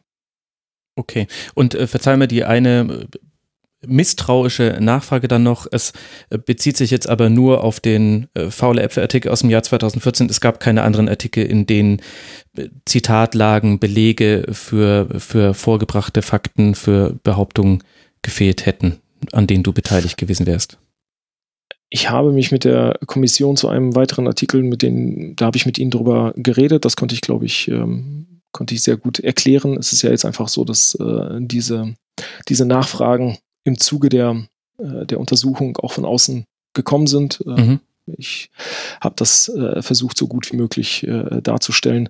Kannst du sagen, ähm, welcher Artikel das ist? Nee, das ist, es ist unerheblich. Äh, ich habe, ich habe ja meine Beleglage dargestellt und dieser Artikel ist äh, in, in keiner Art und Weise weiter, weiter behandelt worden. Ähm, ja, das ist, das ist, glaube ich, äh, glaube ich, der Punkt. Also keine weiteren Artikel, bei denen noch irgendwann aufploppen konnte. Da hat jetzt ein Beleg gefehlt oder es wurde ein Zitat verwendet, was nicht im Nachhinein nochmal nachrecherchiert werden kann von der Dokumentation. Was heißt denn, äh, die Frage versteht, inwiefern soll ein Zitat nachrecherchiert werden, das vielleicht, keine Ahnung, vor zehn Jahren oder sonst was abgegeben wurde? Also ich finde, ähm, die Perumal-Geschichte, da gibt es einen validen Punkt. Äh, mhm. Es gibt eine schriftliche Auseinandersetzung, ähm, bei der jemand sagt, ich habe hier einen äh, Beleg bei dem ich nachweisen kann, dass die schriftliche Auseinandersetzung später stattgefunden hat, als der Redakteur es behauptet. Und der Redakteur sagt, ich ziehe hier mehrere physische Quellen heran, die ähm, erklären sollen, dass, äh, dass meine Darstellung äh, stimmt. Es, an, an, der Stelle ist es ein strittiger Punkt, bei dem ich selbst sage, das Schriftliche überwiegt. Also das heißt, wenn, ähm, äh, wenn solange ich diesen, diesen Chat nicht habe, was ja auch noch nicht ausgeschlossen ist, dass wir ihn irgendwann mal bekommen. Aber solange ich diesen Chat nicht habe, äh, finde ich es besser mit dieser Geschichte oder diese Geschichte dann auch, äh, aus dem, aus dem Netz zu nehmen oder diese Geschichte nicht weiterhin als, als strittige Geschichte auch über dem Haus äh, schweben zu haben. Aber ähm, ich meine, wir, wir dürfen jetzt, finde ich, auch diesen, diesen Berufsstand, den wir haben, nicht äh, sämtlichst überhöhen. Äh, wir haben alle ganz oft mit Geschichten zu tun, bei denen man ähm, zwei Quellen, äh, drei Quellen hat, die einem etwas sagen, mit denen man äh, zu tun hat, ähm, denen man dann in dem Moment, in dem man die Recherche macht, äh, ja auch vertrauen muss, weil man äh, dann an dem Punkt ähm, eine Übereinstimmung hat oder bei, weil man an dem Punkt eine, eine valide Information hat, äh, die zu dem jeweiligen Zeitpunkt äh, Sinn macht, Sinn ergibt. Ähm, ich habe meine Beleglagen dem Spiegel in, in ausführlichster Deutlichkeit äh, immer äh, gezeigt, dargestellt, äh, mit, mit ihm besprochen, sei es jetzt mit meinen Ressortleitern, mit der Rechtsabteilung, mit der, mit der Chefredaktion, mit Kollegen, an denen ich äh, daran gearbeitet habe. Ähm, deswegen, äh, ja, misstrauische Fragen äh, bin ich in meinem Berufsstand gewöhnt, aber ähm, ich glaube, dass äh, auch eine gewisse Form ja, von, von Fairness äh, irgendwie auch an, an einen selbst auch noch herangezogen werden darf. Mhm. Fair enough, wie man so schön sagt im Englischen. Wir sind jetzt schon zehn Minuten über der Zeit. Würdest du mir noch fünf Minuten geben, um über die Rezeption der Football Leagues und vielleicht einen möglichen Ausblick zu sprechen? Hast du die noch? Ja, das können wir gerne machen. Wie würdest du denn jetzt äh, rückblickend die Rezeption in Deutschland beschreiben? Bist du zufrieden mit dem, was sich jetzt auch verändert hat durch die Football Leagues? Schwierig. Also äh, da, daran messe ich mich nicht. Also ich messe meine äh, Recherchen nicht daran, ähm, ob sie am Ende ähm, für eine ausreichende Rezeption oder für eine ausreichende ähm, Veränderung in der Gesellschaft gesorgt haben. Mhm. Das können wir gar nicht. Also das ist, ich habe es gerade ja versucht anklingeln zu lassen. Wir sollten den Berufsstand des Journalisten auch nicht dauerhaft überhöhen. Wir sollten ihn nicht auf äh, äh die allerhöchsten Podeste stellen. Wir sind weder Politiker, noch sind wir äh, Richter, noch sind wir äh, Staatsanwälte. Wir mhm. stellen die Welt so dar, wie sie sich in dem jeweiligen Augenblick ergibt ähm, oder wie sie sich uns zeigt. Und wenn am Ende ähm, die Gesellschaft etwas anderes daraus machen äh, will, wenn die Gesellschaft, ähm, keine Ahnung, äh, weiterhin äh, Lust hat, ähm, das Treiben des Fußballs in der Form äh, zu begleiten, wenn Politiker äh, weiterhin der, den äh, Wert auch von von Fußball höher einschätzen ähm, als möglicherweise die Kontrolle äh, dieser Branche, dann ist das etwas, ähm, womit ich lebe, äh, womit mhm. ich leben muss. Ich meine, wenn, ich es ist aber natürlich aus Sicht der Whistleblower wichtiger. Also weißt du, so komme ich zu der Frage, wenn Rui Pinto ja, sagt, er ist ein bisschen deswegen, enttäuscht. Und deswegen wollte ich halt den nächsten Schritt machen. Ich also, habe vor ein paar Tagen das, äh, das Buch von äh, Edward Snowden äh, zu Ende gelesen. Das neue, ähm, ja, also das ist jetzt auch nicht, ähm, ein Jubelbuch über mhm. äh, die Auswirkungen ähm, des Whistleblowings rund um äh, staatliche äh, Überwachung, äh, sondern das ist äh, auch ein Buch, das sich sehr äh, kritisch und selbstkritisch damit auseinandersetzt, ähm, dass sich eigentlich relativ wenig verändert hat, sondern stattdessen eine Zunahme äh, staatlicher Überwachung äh, stattfindet. Also insbesondere, äh, weil wir uns alle mittlerweile dem Smartphone äh, ausliefern, weil wir uns alle äh, Alexa oder sonst was äh, in, in unsere Häuser stellen, ähm, weil wir uns auf eine Art und Weise vernetzen und digitalisieren, die jeden äh, unserer Schritte äh, transparent machen und, und darstellen. Ähm, wenn Rui Pinto sagt, ähm, dass ihm das alles nicht ausreicht, ähm, habe ich das auch im letzten Jahr schon verstanden. Und ähm, mhm. er hat mir das in aller Deutlichkeit gesagt, dass er, dass er glaubt, dass jetzt die nächste Stufe seines Projekts ähm, stattfinden muss. Und das ist die Stufe des Weggehens von der rein öffentlichen ähm, Wahrnehmung hin zu einer Unterstützung, äh, Unterstützung ähm, staatlicher Organe. Deswegen hat er ja über so einen langen Zeitraum auch ähm, versucht, äh, eine Anbindung an Behörden und an Autoritäten zu finden, ähm, um dort äh, zu unterstützen. Ich meine, das vergisst man ja immer in dieser ganzen Gemengelage, aber Pinto ist im Prinzip wenige Tage ähm, verhaftet worden, bevor er in eine Art Zeugenschutzprogramm nach Frankreich sollte. Das war alles ähm, zu dem Zeitpunkt schon schon ähm, ja äh, relativ festgezurrt ähm, und er äh, hatte die klare Aussicht, dass er in Frankreich äh, dort als als Whistleblower die französischen Behörden hätte unterstützen sollen. Und äh, wenige Tage vorher ist er eben von der ähm, von den ungarischen Behörden auf Druck der portugiesischen äh, Staatsanwaltschaft oder Generalstaatsanwaltschaft ähm, mhm. verhaftet worden. Ähm, dementsprechend für ihn war dieses Projekt ja nicht an der Stelle zu Ende, dass wir ein Football Leagues 2 äh, veröffentlicht haben, sondern eigentlich hätte es dort anfangen sollen und er hätte dort ähm, ja die Möglichkeit ergreifen sollen, ähm, staatliche Behörden zu unterstützen. Es muss ja jetzt auch noch nicht das Ende äh, des Projekts sein. Trotzdem möchte ich diese eine, äh, eine schleifenbindende Frage dann noch stellen äh, zum Abschluss. Wenn wir jetzt mal kurz zurückblicken auf den Beginn von Football Leagues bis jetzt, würdest du im Nachhinein nochmal alles, was du in deiner Rolle als Journalist und Berichterstatter gemacht hast, genauso machen? Ich wäre ja verrückt, wenn ich das jetzt äh, auch nur ansatzweise mit einem Ja äh, bezeichnen würde. Ich glaube, mit jeder Woche, die wir hatten, haben wir hier in, unseren, in unserer Reflexionsgruppe äh, darüber gesprochen, was wir hätten verändern können. Und das fängt an mit äh, der Art, wie wir ähm, mit Daten arbeiten. Das fängt an mit der ähm, Klassifikation von Daten. Das fängt an mit den Systemen, die wir dafür wählen. Aber das geht natürlich auch dann zu den großen Themen wie, keine Ahnung, dem, dem Umgang mit dem, ähm, mit dem Whistleblower. Ähm, mhm möglicherweise dann auch der, der äh, Fragestellung, ob man, ob wir dieses Projekt, äh, ob, ob es in der Tat ähm, äh, nicht früher hätte zu Ende sein sollen, sein können. Das sind aber Fragen, die kann ich gar nicht beantworten, sondern die umtreiben mich. Äh, die umtreiben mich, weil ich mir dann ja auch die, die, die Frage stelle, ähm, ja, was eigentlich mit Pinto gewesen wäre, wenn wir im, im Januar 2000, ähm, 2018 gesagt hätten, ähm, das war's jetzt, ähm, wie er sein Leben gestaltet hätte. Aber das sind Fragen, die kriege ich gar nicht, also die, die kriege ich ja nicht verändert. Da, da kann ich dann für mich vielleicht äh, bestimmte Punkte, äh, Punkte rausnehmen oder kann, kann für mich im, im Umgang ähm, mit Informanten dann auch, ich habe jetzt in den letzten dreieinhalb Jahren so viel gelernt wie in meiner ganzen beruflichen Zeit vorher nicht. Dieses Projekt war so intensiv, dieses Projekt oder ist intensiv, dieses Projekt hat uns, hat uns alle so sehr an, äh, sowohl auch als, an körperliche als auch an, an äh, intellektuelle Grenzen gebracht, weil wir immer wieder also im Minutentakt mit Entscheidungen äh, konfrontiert waren, die wir vorher vielleicht so noch nie getroffen haben. Und mhm. ähm, all das ähm, in der Gemengelage. Ich habe das nochmal während des Schreibens des Buchs äh, gemerkt, wie, wie mich das aufgewühlt hat an, an manchen Punkten, wenn ich äh, mir überlegt habe, ähm, äh, wie, wie, wie müde, wie kaputt, wie ähm, vielleicht auch einfach durch wir an manchen Stellen waren und, und trotzdem dann eben mit der nächsten Enthüllung konfrontiert waren, mit der nächsten Entwicklung konfrontiert waren. Ähm, das ist ja kein Projekt gewesen, das ähm, wie bei anderen Geschichten mit einer Geschichte abgeschlossen war. Dann waren drei Wochen Pause und dann hat man die nächste Geschichte gemacht, sondern das ging hier dreieinhalb Jahre ähm, Schlag auf Schlag. Ähm, und wir, wir alle diskutieren jetzt auch darüber, wie wir bestimmte Dinge ähm, auch in Zukunft in unseren Prozessen dann nochmal äh, anpassen, äh, verändern würden. Also insofern, ähm, dafür war es sehr gut und dafür ist es immer noch sehr gut, dass wir ja, unsere eigenen Arbeitsweisen nochmal ganz erheblich dadurch äh, schärfen konnten und können. Mhm.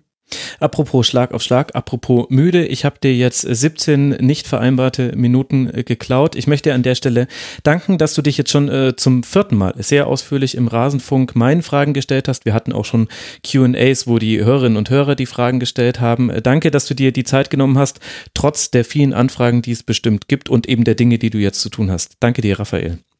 Vielen Dank, Max. Und euch, lieben Hörerinnen und Hörern, vielen Dank für eure Aufmerksamkeit. Ich kann euch nur empfehlen, widmet euch auch den anderen Tribünengesprächen. Auch das Tribünengespräch zum FIFA-Prozess hängt so irgendwie mit der Konstellation des Sujets dann doch auch mit den Football Leagues zusammen, kann ich euch sehr ans Herz legen. Ansonsten unterstützt den Rasenfunk, wenn ihr möchtet. Hinterlasst uns Feedback unter mitmachen.rasenfunk.de. Und dann hören wir uns hoffentlich bald wieder hier im Rasenfunk in der Schlusskonferenz, dem Kurzpass oder hier im Tribünengespräch. Macht's gut. Ciao. Das war das Rasenfunk-Tribünengespräch. Wir gehen nun zurück in die angeschlossenen Funkhäuser.